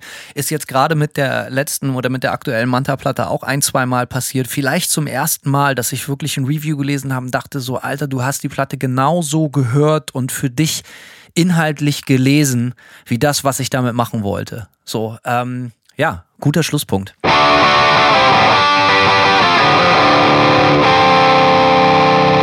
Auf jeden. So, dann kram ich mal und ziehe die nächste Frage. Schauen wir doch mal, was haben wir denn hier? Ah ja. Und zwar ist es ihr wichtig, dass du als erfolgreich wahrgenommen wirst? es ist natürlich jetzt, äh, wie sagt man so, äh, ein, ein, ein narzisstisches Minenfeld. So, ne? Ähm, also ich glaube, mir ist es mein Leben lang wichtig gewesen, dass ich überhaupt wahrgenommen werde. So, erfolgreich, da komme ich vielleicht gleich zu, aber mir war das irgendwie immer wichtig, dass ich überhaupt wahrgenommen wollte. Ich wollte, dass die Leute wissen, wer ich bin.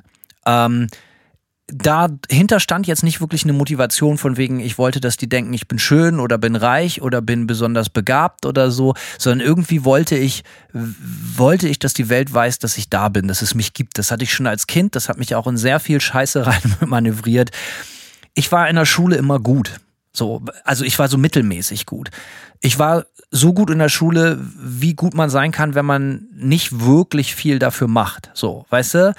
Und äh, mir ist das aber immer relativ in Schoß gefallen. So, ich war immer so, weißt du, ich hatte immer so Zweien und Dreien in der Schule. Ich musste mir nie wirklich Sorgen machen. Später war es, wurde es dann deutlich schlechter, so als ich angefangen habe, mich mehr für Kiffen und so zu interessieren. Und ich, wo, mir, wo ich schon so 16, 17 war und mir völlig klar war, dass ich in meinem Leben nie wieder eine Kurvendiskussion brauche oder irgendwelche chemischen Sachen oder so. Das war völlig klar, dass das äh, in meinem Leben keine Rolle spielen wird. Äh, aber sonst, so bis zur zehnten Klasse, war das immer alles relativ easy für mich. Und ähm, aber ich war immer der Pausenclown, wie du dir vielleicht vorstellen kannst. Immer der Kasper, immer am lautesten, immer den letzten Lacher auf meine Seite, egal was der Lehrer gesagt hat. Ich konnte und ich wusste, der war schon sauer, aber wenn der irgendwas gesagt hat, wo mir die passende Pointe zu einfiel, ich musste sie einfach sagen. Und das war natürlich Klassiker. Ne? Du fliegst aus der Klasse, dann wirst du ein paar Tage suspendiert da müssen deine Eltern ständig in der Schule antanzen und so. Äh, das einfach nur,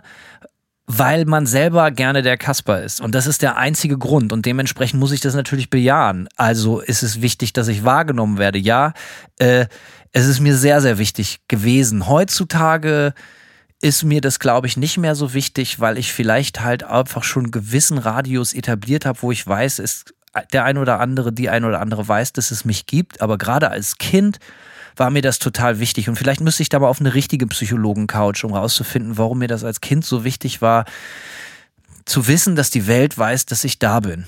Und erfolgreich, ähm, also bin ich stolz auf das, was ich tue und geleistet habe. Ja, da bin ich stolz drauf. Nicht so stolz, dass ich mich dadurch besser als andere fühle, aber ich bin da stolz drauf, weil ich mir selber treu geblieben bin. Deswegen ist die Frage in erster Linie interessant, um sie vielleicht zu erweitern dass du von, von wem möchtest du als erfolgreich wahrgenommen werden? Und da, das findet man natürlich schon gut, wenn zum Beispiel alte Leute oder Leute, die einen immer angezweifelt haben, ohne jetzt in so eine böse Onkels Verliererromantik Lyrik zu verfallen, aber Leute, die einem nie was zugetraut haben oder die einen immer bewusst auch unten gehalten haben, so Stichwort Gatekeeping oder so. Weißt du, machen wir vielleicht auch irgendwann mal eine Folge von, ist in aller Munde das Wort Gatekeeping, so Leute, die einen oft so gerade auch äh, früher aus der Stadt, aus der man kommt, so versucht haben, so bewusst so das Junggemüse aus der Szene rauszuhalten. Wenn man weiß, so ja, man spielt jetzt oben in den Charts mit, was immer das wert ist und man verkauft die eine oder andere Platte und zu den Konzerten kommen viele Leute. Das ist schon geil, da bin ich schon drauf und ich möchte, dass die wissen, dass ich trotzdem dass die einen scheiße finden oder nicht wollten, dass man erfolgreich ist, erfolgreich ist. Das finde ich dann schon gut, aber hängt mein Leben davon ab? In keinster Weise. Dafür sind mir, sind mir äh, Lover wie Hater einfach, Gott sei Dank, nicht wichtig genug. Ja, am Ende des Tages, um das auch, ich habe mir nämlich immer so äh, ohne jetzt ins Labern zu verfallen, ich habe mir immer früher so als Teenager so romantische Ideen, die man so hat. Ich hatte so einen Englischlehrer, den habe ich total gehasst. Der hat mich immer behandelt wie Müll. Es war so ganz klar, Hanno, Alter, schlag dir die Flausen aus dem Kopf. Wie siehst du überhaupt aus? So, mach mal was Anständiges aus deinem Leben und so.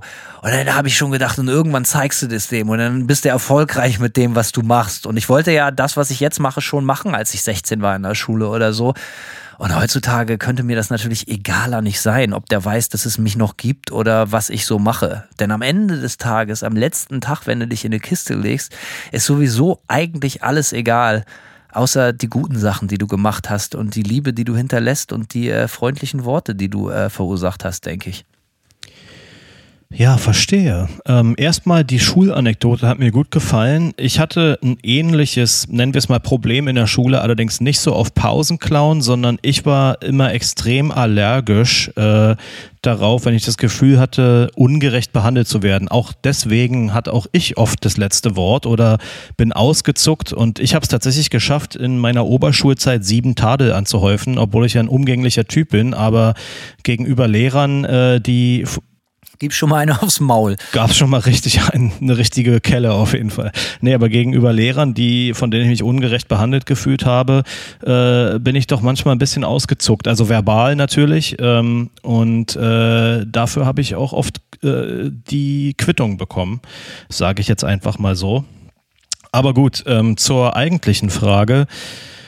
Ich habe da lange drüber nachgedacht. Ähm, und ich kann eigentlich ich kann das gar nicht so einfach beantworten, weil ich würde sagen, mir ist es einfach nur in erster Linie wichtig, dass ich mein Ding durchziehen kann, so dass ich das mache, woran ich glaube irgendwie und ob das dann immer Erfolg hat.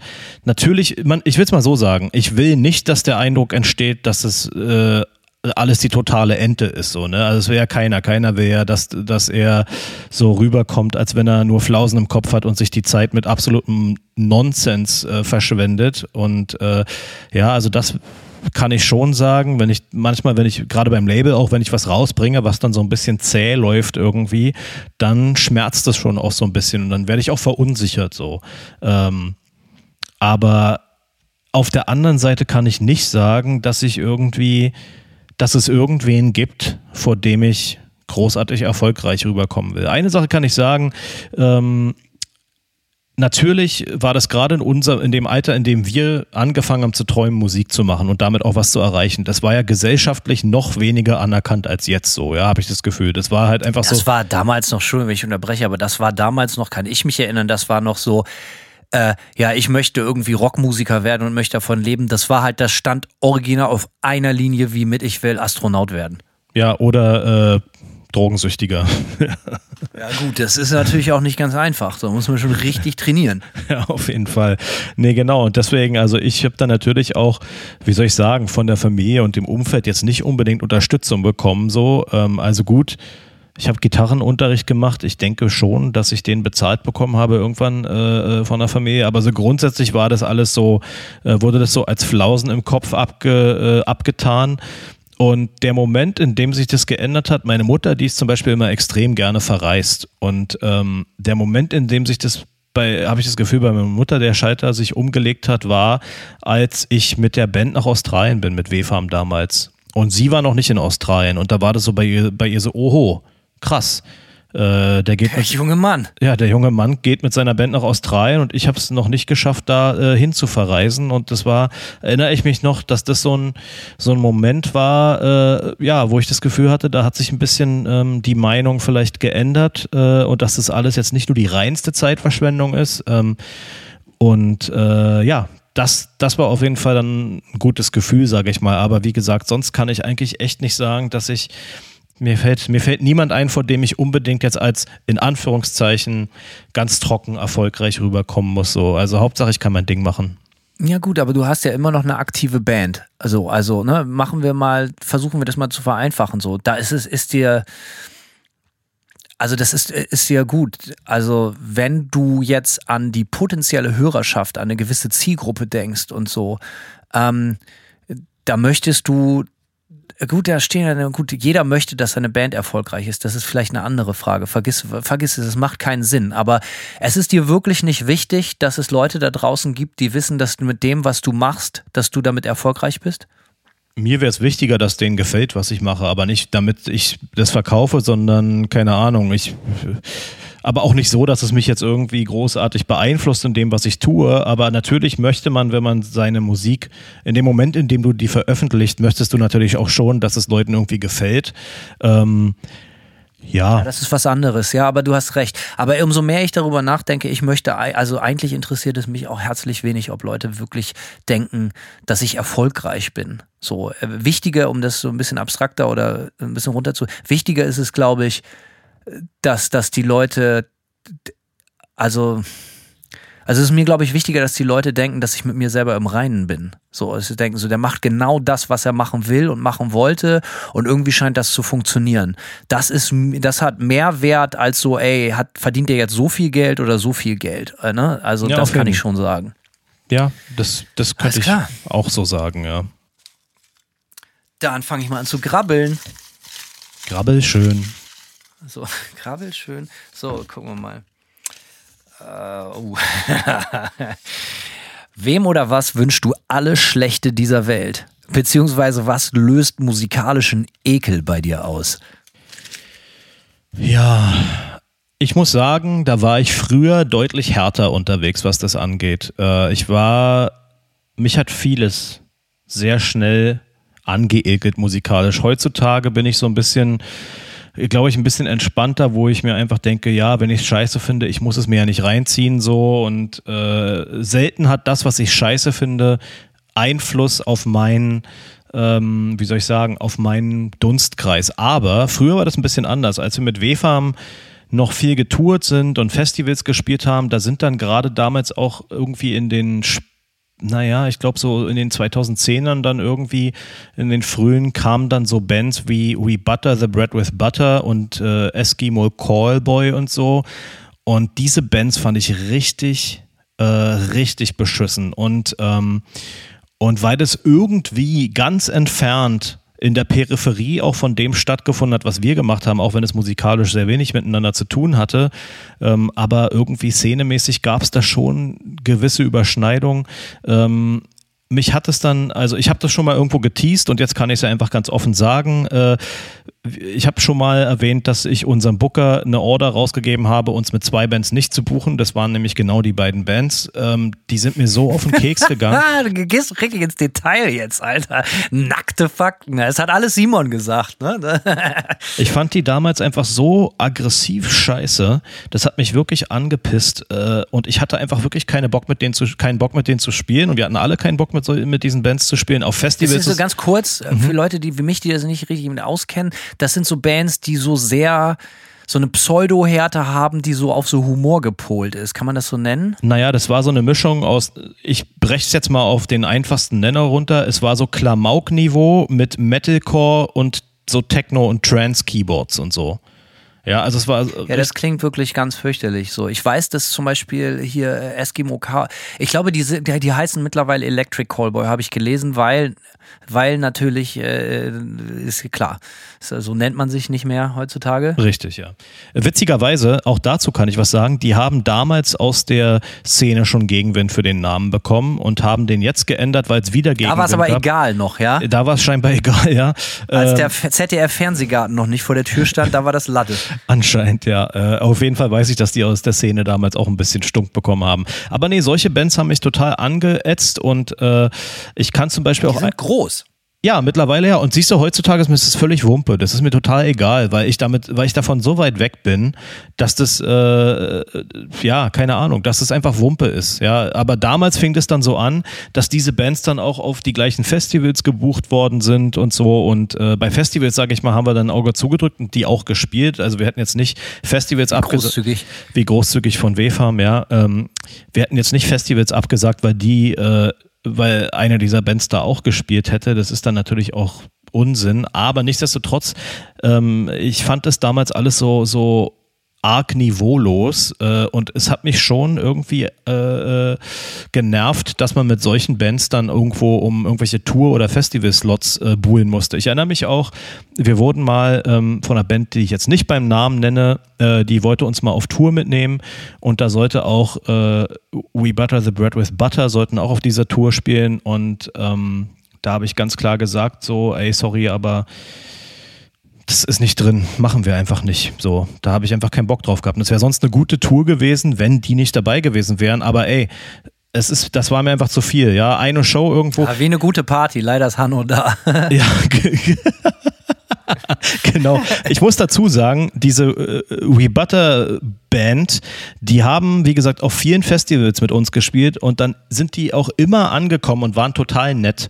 Ja, äh, kann ich jetzt ja mal rück, rückwirkend. Das eine oder andere schließt, also das eine ja. schließt das andere ja auch überhaupt nicht aus. Genau. Ich fand es halt trotzdem super beschissen, aber die kamen dann immer an und der Punkt ist auch, äh, wie gesagt, ich fand das alles so scheiße. Ich wollte zu denen auch nicht unfreundlich sein und bin dann immer weggegangen, wenn die ankamen. Einfach weil ich, äh, weil ich so, ich war einfach verkrampft, ja, was das angeht. Wie gesagt, heutzutage wäre das, wäre das anders und mir ist es heutzutage total Wumpe, was die machen und ob die damit erfolgreich Schick sind. Schick doch mal einen Geschenkkorb so. Einfach ja, mal so, um die Wogen zu glätten. Ja, mit ein paar Ferrero-Küsschen und. Ja, so, so die so Richtung. Weiter. Mit Pfälzer Landwurst, so was ihr halt so gerne esst im Metalcore-Lager.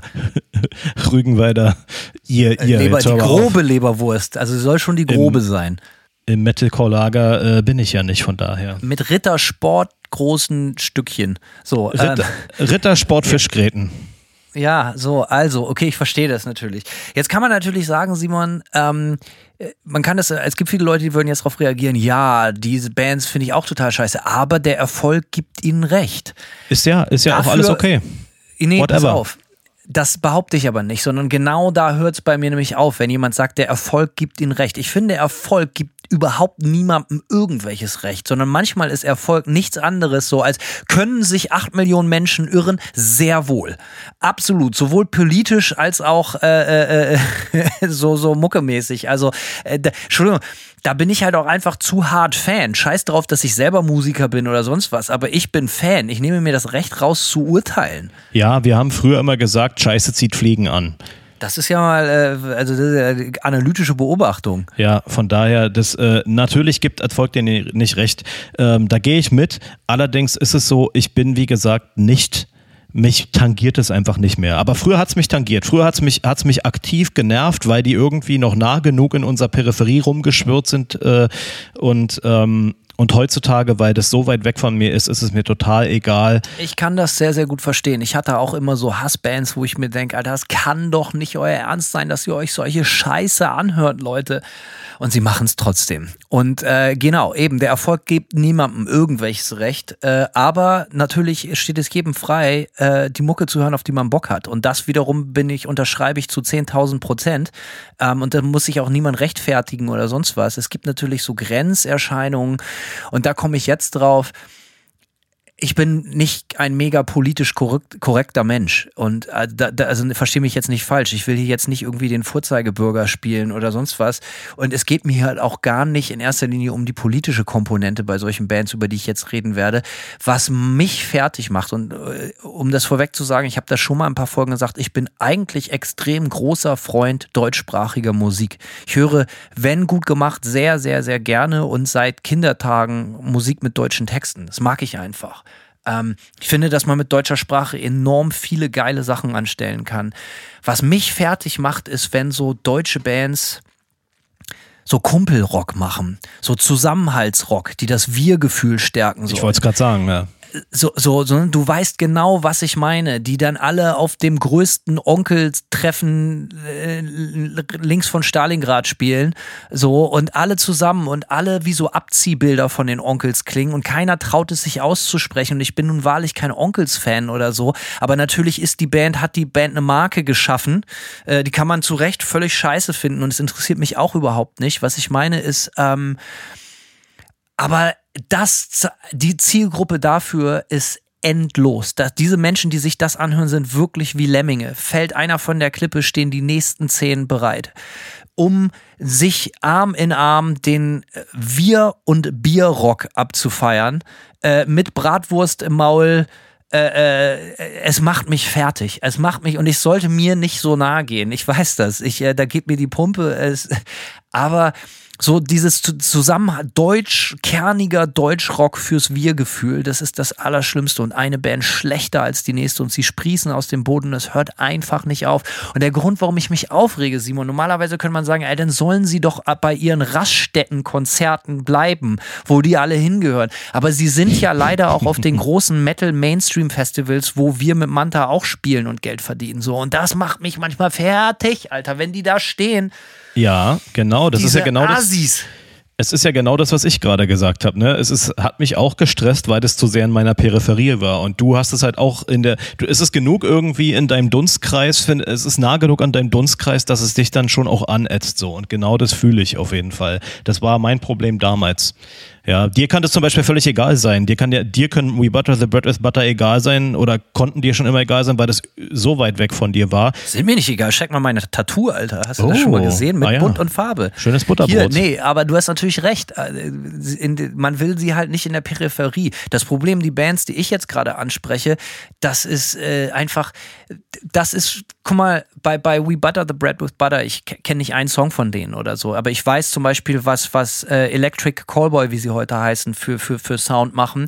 Und ich finde es einfach null witzig. Ist aber völlig egal, ob ich das witzig finde. Und es ist denen zu Recht egal, ob ich das gut finde. Und es ist auch völlig unwichtig, wie ich das finde. Was ich meine ist, ich kann verstehen, warum das Leute gut finden, insbesondere junge Leute. Äh, äh, War mein Musikgeschmack, als ich jung war, 10.000 Mal cooler? Absolut, selbstverständlich. aber na äh, klar. äh, Na klar, aber ich kann das verstehen, jetzt mal ernsthaft. Ich, ich, äh, und das scheint zu funktionieren. Und das ist vielleicht auch eine abgeschwächte Form von der Erfolg, gibt den recht.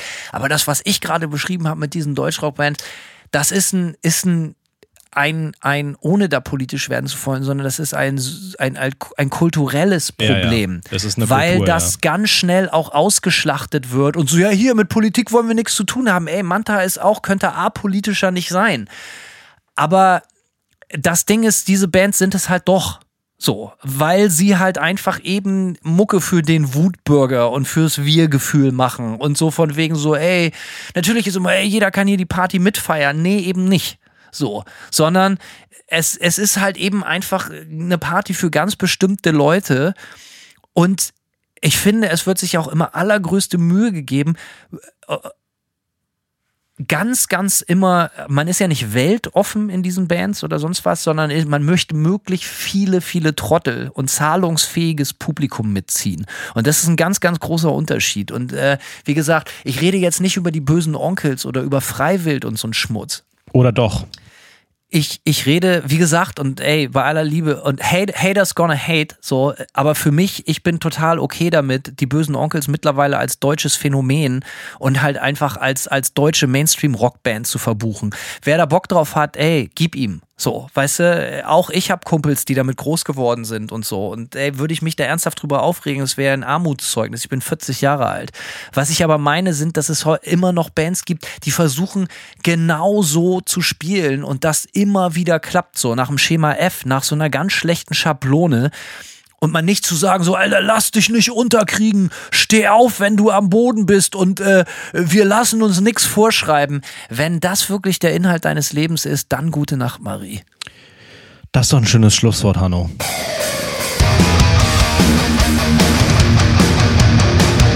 Soll ich mal die nächste Frage ziehen? Ja, bitte, äh, ich kotze sonst. Ich sag, So, Kram, Kram. Schauen wir noch mal, was haben wir denn gezogen? Einfach, ich, ich, ich kann mich nicht beruhigen. Ne? Ich sage das jetzt einfach nochmal. Nicht mal, mir geht's einfach gar nicht darum, dass, dass ich eben irgendwie seinen Musikgeschmack absprechen möchte. Jeder soll bitte, bitte das hören, worauf er Bock hat und auch kernige und fetzige Songs mit guten Mitgröl-Refrains. Was ich meine, ist, es ist so unf dass, dass es mich so fertig macht, dass diese Mucke mindestens, wenn nicht noch mehr, so uninspiriert ist wie Helene Fischer oder so und trotzdem sich darauf ein Ei gepellt wird, dass sie denken, dass sie eine ganz besonders elitäre Gruppe, Fanbase von einer ganz bestimmten Band oder sonst was. Und ich verstehe nicht, dass das so identifik äh, identitätsstiftend ist, wenn man nichts anderes zu sagen hat als wirklich Bratwurst und Campingplatz. Und nichts gegen Campingplatz und Bratwurst. Ich kann dir sagen, warum. Weil das thematisch immer wir gegen die, die unseren Lifestyle nicht gut finden. Das ist immer wir gegen Aber die anderen. Lifestyle, Ja, das sind ja auch oft drauf, so die letzten Spießer. Die aller, allerletzten Spießer, so, weißt du, die denn so, so, ja, egal. Wie findest du mein Thug-Life-Messer? Hast du das schon gesehen? Ist nicht schlecht, ne? Ich, wer, schlecht, hat, ja. äh, wer heult manchmal im Podcast äh, und äh, Tränen äh, und ist ein Romantiker? Hanno. Wer hat aber auch sein Thug-Life-Messer immer im Anschlag, während er Podcast aufnimmt? Auch Hanno. Also so viel Zeit muss sein. Alles klar, zieh die nächste Frage. Die nächste, ich habe sie ja schon gezogen. Ähm, Ich Ja. lese sie ich jetzt hoffe, vor. wieder so ein, so, ein, so ein emotional Rollercoaster. Auf jeden Das Fall. Messer zum Einsatz kommt. Und zwar Schneid die alle durch, ich schwör's. Stichwort Spaßfaktor, Berufsmusiker versus Hobbymucker. Was vermisst du am meisten? Ja. Ich muss direkt wieder das Messer in die Hand nehmen. Ähm, alles. Also, ähm, also wenn du, also es geht ja nicht nur um Musiker-Dasein, aber wenn du was mit voller Leidenschaft machst und ich, ähm, aber kein Endziel hast und keine Erwartungshaltung hast oder ein Mindestmaß an Erfolgsdruck, dann nenne ich das ein Hobby. Und da macht natürlich im Prinzip alles mehr Spaß. Wenn man vergeigen kann, wenn man auch sagt, so ich habe heute keinen Bock. Ähm, alles macht dann eigentlich mehr Spaß, weil ich erinnere mich an meine Anfangstage als Musiker, da war meine Szene und mein Publikum meine zwei, drei besten Freunde, denen ich dann abends, wenn ich was aufgenommen habe, auf Kassette meinen neuesten Vierspur-Track vorgespielt habe. Und das war nicht nur Musik, sondern das waren Sketche, die ich aufgenommen habe, Witze, die ich mir aus überlegt habe oder irgendein Scheiß. Ähm, und da, da, da kam ich von der Schule nach Hause, hab Bon geraucht und hab dann halt einfach in so einen neuen Sketch oder so auch mal 14 Stunden investiert, wo ich jede Stimme alleine Hörspiele habe ich gemacht, noch und nöcher. Ähm, ich will nur sagen, das war schon geil, weil ich nicht mal mir die Frage gestellt habe, findet das jemand gut oder hört sich das jemand an oder sonst was. Und äh, dahingehend ist natürlich alles geiler, als äh, wenn, wenn, wenn, das, wenn Sachen nicht professionalisiert sind oder äh, beruflich konnotiert sind. Wo du das gerade erwähnst, ne, das sind so Details, die habe ich noch nicht im, im Podcast äh, äh, irgendwie äh, durchgegeben. Aber mein Cousin und ich oder Freund und ich, wir haben auch Tapes aufgenommen. Ne? Also natürlich hatte das mit Musik gar nichts zu tun oder sehr wenig, aber mein Cousin und ich haben zum Beispiel ein Tape aufgenommen. Jedes Mal, wenn wir furzen mussten, sind wir zu seiner Anlage gegangen, wo so ein billig Mikro dran hing und haben das immer auf Tape aufgenommen. Da hatten wir halt irgendwann so ein Tape von so 50 Furzen. Ich glaube, die Geschichte hast du der sehr wohl schon mal Ach, echt, erzählt. ja? Okay, alles wenn ich mich nicht täusche, aber ja. Ist ja noch Absoluter besser, ja. Klassiker, das Furztape. Ja, das Furztape ähm, war geil. Radio habe ich, ich habe mit, ich habe gerade, ich war vor ein paar Tagen mit meinem Kumpel Mario unterwegs, mit dem ich auch in zwei Bands gespielt habe. Äh, mit dem zum Beispiel, wir haben uns dann so eine eigene Radiosendung aufgenommen. Wir haben so Songs aufgenommen, irgendwie vom CD-Player aufs Kass Kassettendeck und dann so zwischendurch so Moderationen und so. Und das war natürlich auch goofy ohne Ende. Aber äh, anyway, äh, das, ich gebe das Wort zurück an dich. Nur mal klein, kurzer Nee, Einschub. be beantworte die Frage. Okay. Ne, Oder ich, ich sag noch einen Satz, um meinen Monolog hier zu Ende zu führen. Natürlich macht alles irgendwie mehr Bock, wenn alles gefährlich ist. Und du kannst du kannst ja auch heute machen, was du willst, aber wenn kein wenn also irgendwie machen Dinge immer mehr Bock, wenn kein Ziel dahinter ist, wenn wenn wenn es wirklich der Weg ist, dass sie wenn es nur for the cause ist, wenn wenn wenn wenn es nur ums Machen an sich geht. Der einzige Unterschied ist, warum ich trotzdem den Berufsmusiker vor dem Hobbymusiker als Lebenskonzept wählen würde, weil es einen ganz, ganz, ganz, ganz entscheidenden Vorteil hat. Und früher, so lustig ich mit meinem Führspielrekorder auch war oder du dein Furztape oder deine eigenen Radiosendungen gemacht hast oder in Bands gespielt, äh, wo man die Gigs immer vor denselben fünf Leuten gespielt hat. Ich musste trotzdem am nächsten Tag wieder zur Arbeit gehen zu einem Lohnarbeit, die ich scheiße fand oder in die Schule und so. Und deswegen würde ich immer es wieder gleich machen und es war von Anfang an klar, dass ich immer darauf gehofft habe, dass ich eines Tages davon leben kann.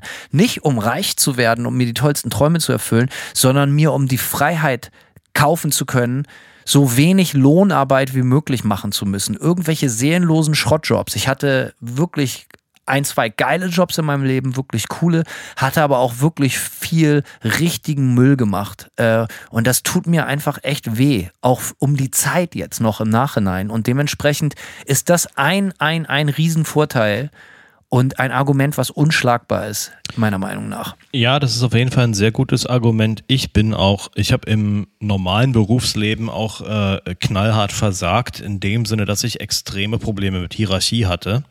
Bei Ähm, Karstadt damals. Bei Karstadt damals genau. Und das hat äh, deswegen klar, äh, ich sag mal so, ich bin jetzt ja nicht in Anführungszeichen Berufsmusiker, wie das hier in der Frage gestellt war. Das ist ein Teil, ja, ein Teil von vielen, die aber im Dunstkreis von Musik passieren, ähm, die ich so gemacht habe oder auch noch immer mache und wovon ich dann so ein bisschen meinen Lebensunterhalt verdiene. Aber ähm, um mal auf das Hobby-Level zurückzukommen. Also ich würde das so definieren, Berufsmusiker ist man wahrscheinlich, oder so habe ich das früher definiert, ja.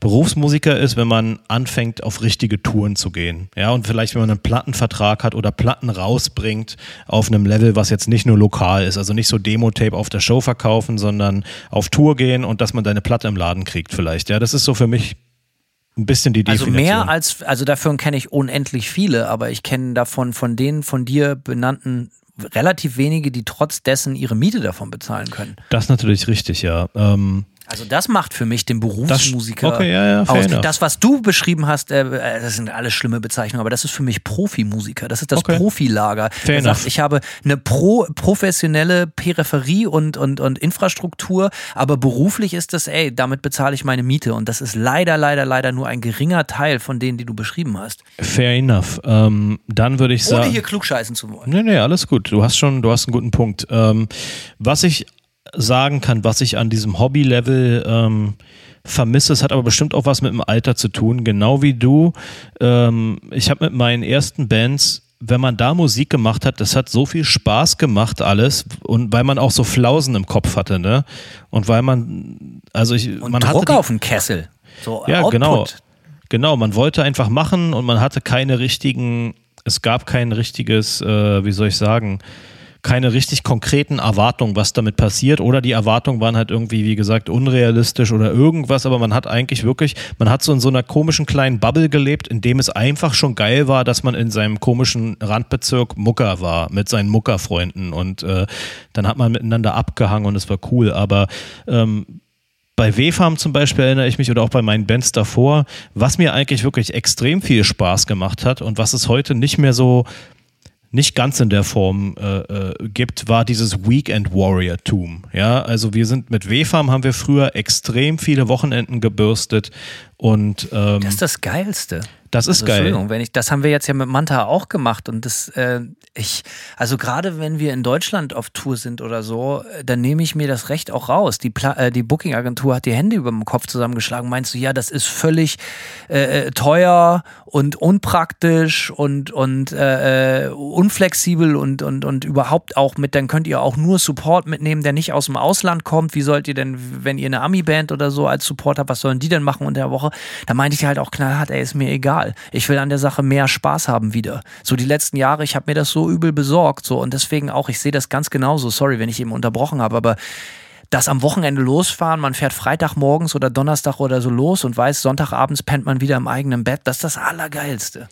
Ja, es hat einfach Spaß gemacht, aber ich muss auch dazu sagen, ähm, dass es früher natürlich auch eine lokale Szenestruktur gab, die total äh, am Start war dafür. Darauf Ne? ausgelegt war. Genau, auch, voll. Ja. Also ich sag mal, jetzt mal ohne Scheiß, ey, wir haben teilweise in, in, an Orten gespielt, wo du, glaube ich, heute, wenn du da irgendwie ankommen würdest, als, als, sagen wir mal, als Band, die jetzt schon überregional bekannt ist, ja, wie ganz am Anfang W-Farm, ja, bevor das so richtig in, durchgestartet ist. Aber wir haben teilweise, keine Ahnung, haben wir halt in Bayreuth gespielt und dann waren da so 300, 400 Leute so, ne, irgendwie mit einem coolen Paket von, von mehr oder weniger, äh, ja, von Bands, die, sagen wir mal, aus dem Umkreis von 300 Kilometer angefahren sind so. Und es hat richtig geknallt. Und äh, das fand ich immer total geil. Und ja, wie du schon sagtest, dann auch wieder nach Hause zu fahren, im eigenen Bett zu pennen äh, und vielleicht nicht im Van pennen zu müssen etc., ähm, war geil. Aber ja, das hat mir viel Spaß gemacht, das hat mir auch bei meinen Bands davor, die noch wenig, die noch vor kleineren Mengen auch gespielt haben oder so. Aber selbst da, Alter, mit, ne, die viel zitierten Acid Breath oder so, da haben wir manchmal auch irgendwo so lokale Shows gespielt, in einem rappelvollen Laden. Äh, einfach weil das die Kultur dafür gab. Ist natürlich jetzt auch nochmal ein bisschen anderes Thema. Äh, sprechen wir vielleicht auch nochmal drüber, was so aus dieser Form von lokaler Szene geworden ist. So, aber ähm, wollen wir auf jeden Fall eine Folge machen. Lokale Genau. Szene vor dem Aus? Fragezeichen. Ja, genau. Also, aber ja, das, das ist das, was mir enorm viel Spaß gemacht hat damals und jetzt in den USA. Nightmare ist nun mal eine Band, die, sage ich jetzt einfach mal ganz doof, in den USA ein bisschen relevanter ist vielleicht als in Deutschland. Ähm, und in den USA einen auf Weekend Warrior machen kannst du halt vergessen so. Ja, das kannst du komplett abhaken. Dazu sind die Distanzen zu Mit der groß. Einstellung bestimmt nicht. Ja, mit der Einstellung sicher nicht, aber die Distanzen sind zu groß, äh, ähm, um, ja, die, äh, eigentlich reicht das schon als Grund, so, ne? Ähm, ja, Weekend Warrior-Tum, das war auf jeden Fall komplett mein Ding, muss ich sagen. Habe ich total viel Spaß und Vergnügen dran gehabt. Ja, kann ich verstehen. Ähm, du, äh, Simon, ähm, pass auf, äh, wir sind jetzt schon wieder gut eine Stunde und eine Dreiviertel drin. Ich glaube, glaube, glaube, wir kriegen das alles nicht unter in einer Folge. Ich glaube, wir Ja. müssen mal wieder einen Cut machen, wa? Auf Ähm, jeden. wollen wir den hier machen oder wollen wir noch eine machen oder wollen wir die Leute geil lassen und beim nächsten Mal äh, weitermachen? Ich würde sagen, wir machen den Cut hier. Ähm, das passt schon. Eine Stunde und 50 ist, also knapp zwei Stunden, das äh, ist, denke ich, sehr substanziell. Und Genau, aber ich habe jetzt erst richtig Bock gekriegt. Also, liebe Leute, es geht weiter. Wir haben auf jeden Fall noch, glaube ich, richtig, richtig viele geile Fragen in der Pipeline, ähm, Punchlines aus der Pipeline. Und äh, ja, machen wir gleich nahtlos weiter. Und den zweiten Teil hört ihr dann ASAP. Also Simon, erstmal danke. Tito, Und, Hanno. äh, Ich freue mich auf deine nächsten Fragen. Ja, machen wir direkt äh, dann so schnell wie geht's weiter. Vielleicht kommt es zwei Wochen später, vielleicht auch direkt schon, wenn wir richtig krass drauf sind. Eine Woche später machen wir ja gerne mal bei Folgen, die wir unterbrechen. Gucken wir einfach mal. So machen wir's, Hanno. Simon Hauste, bis später. Tschüss. Ciao.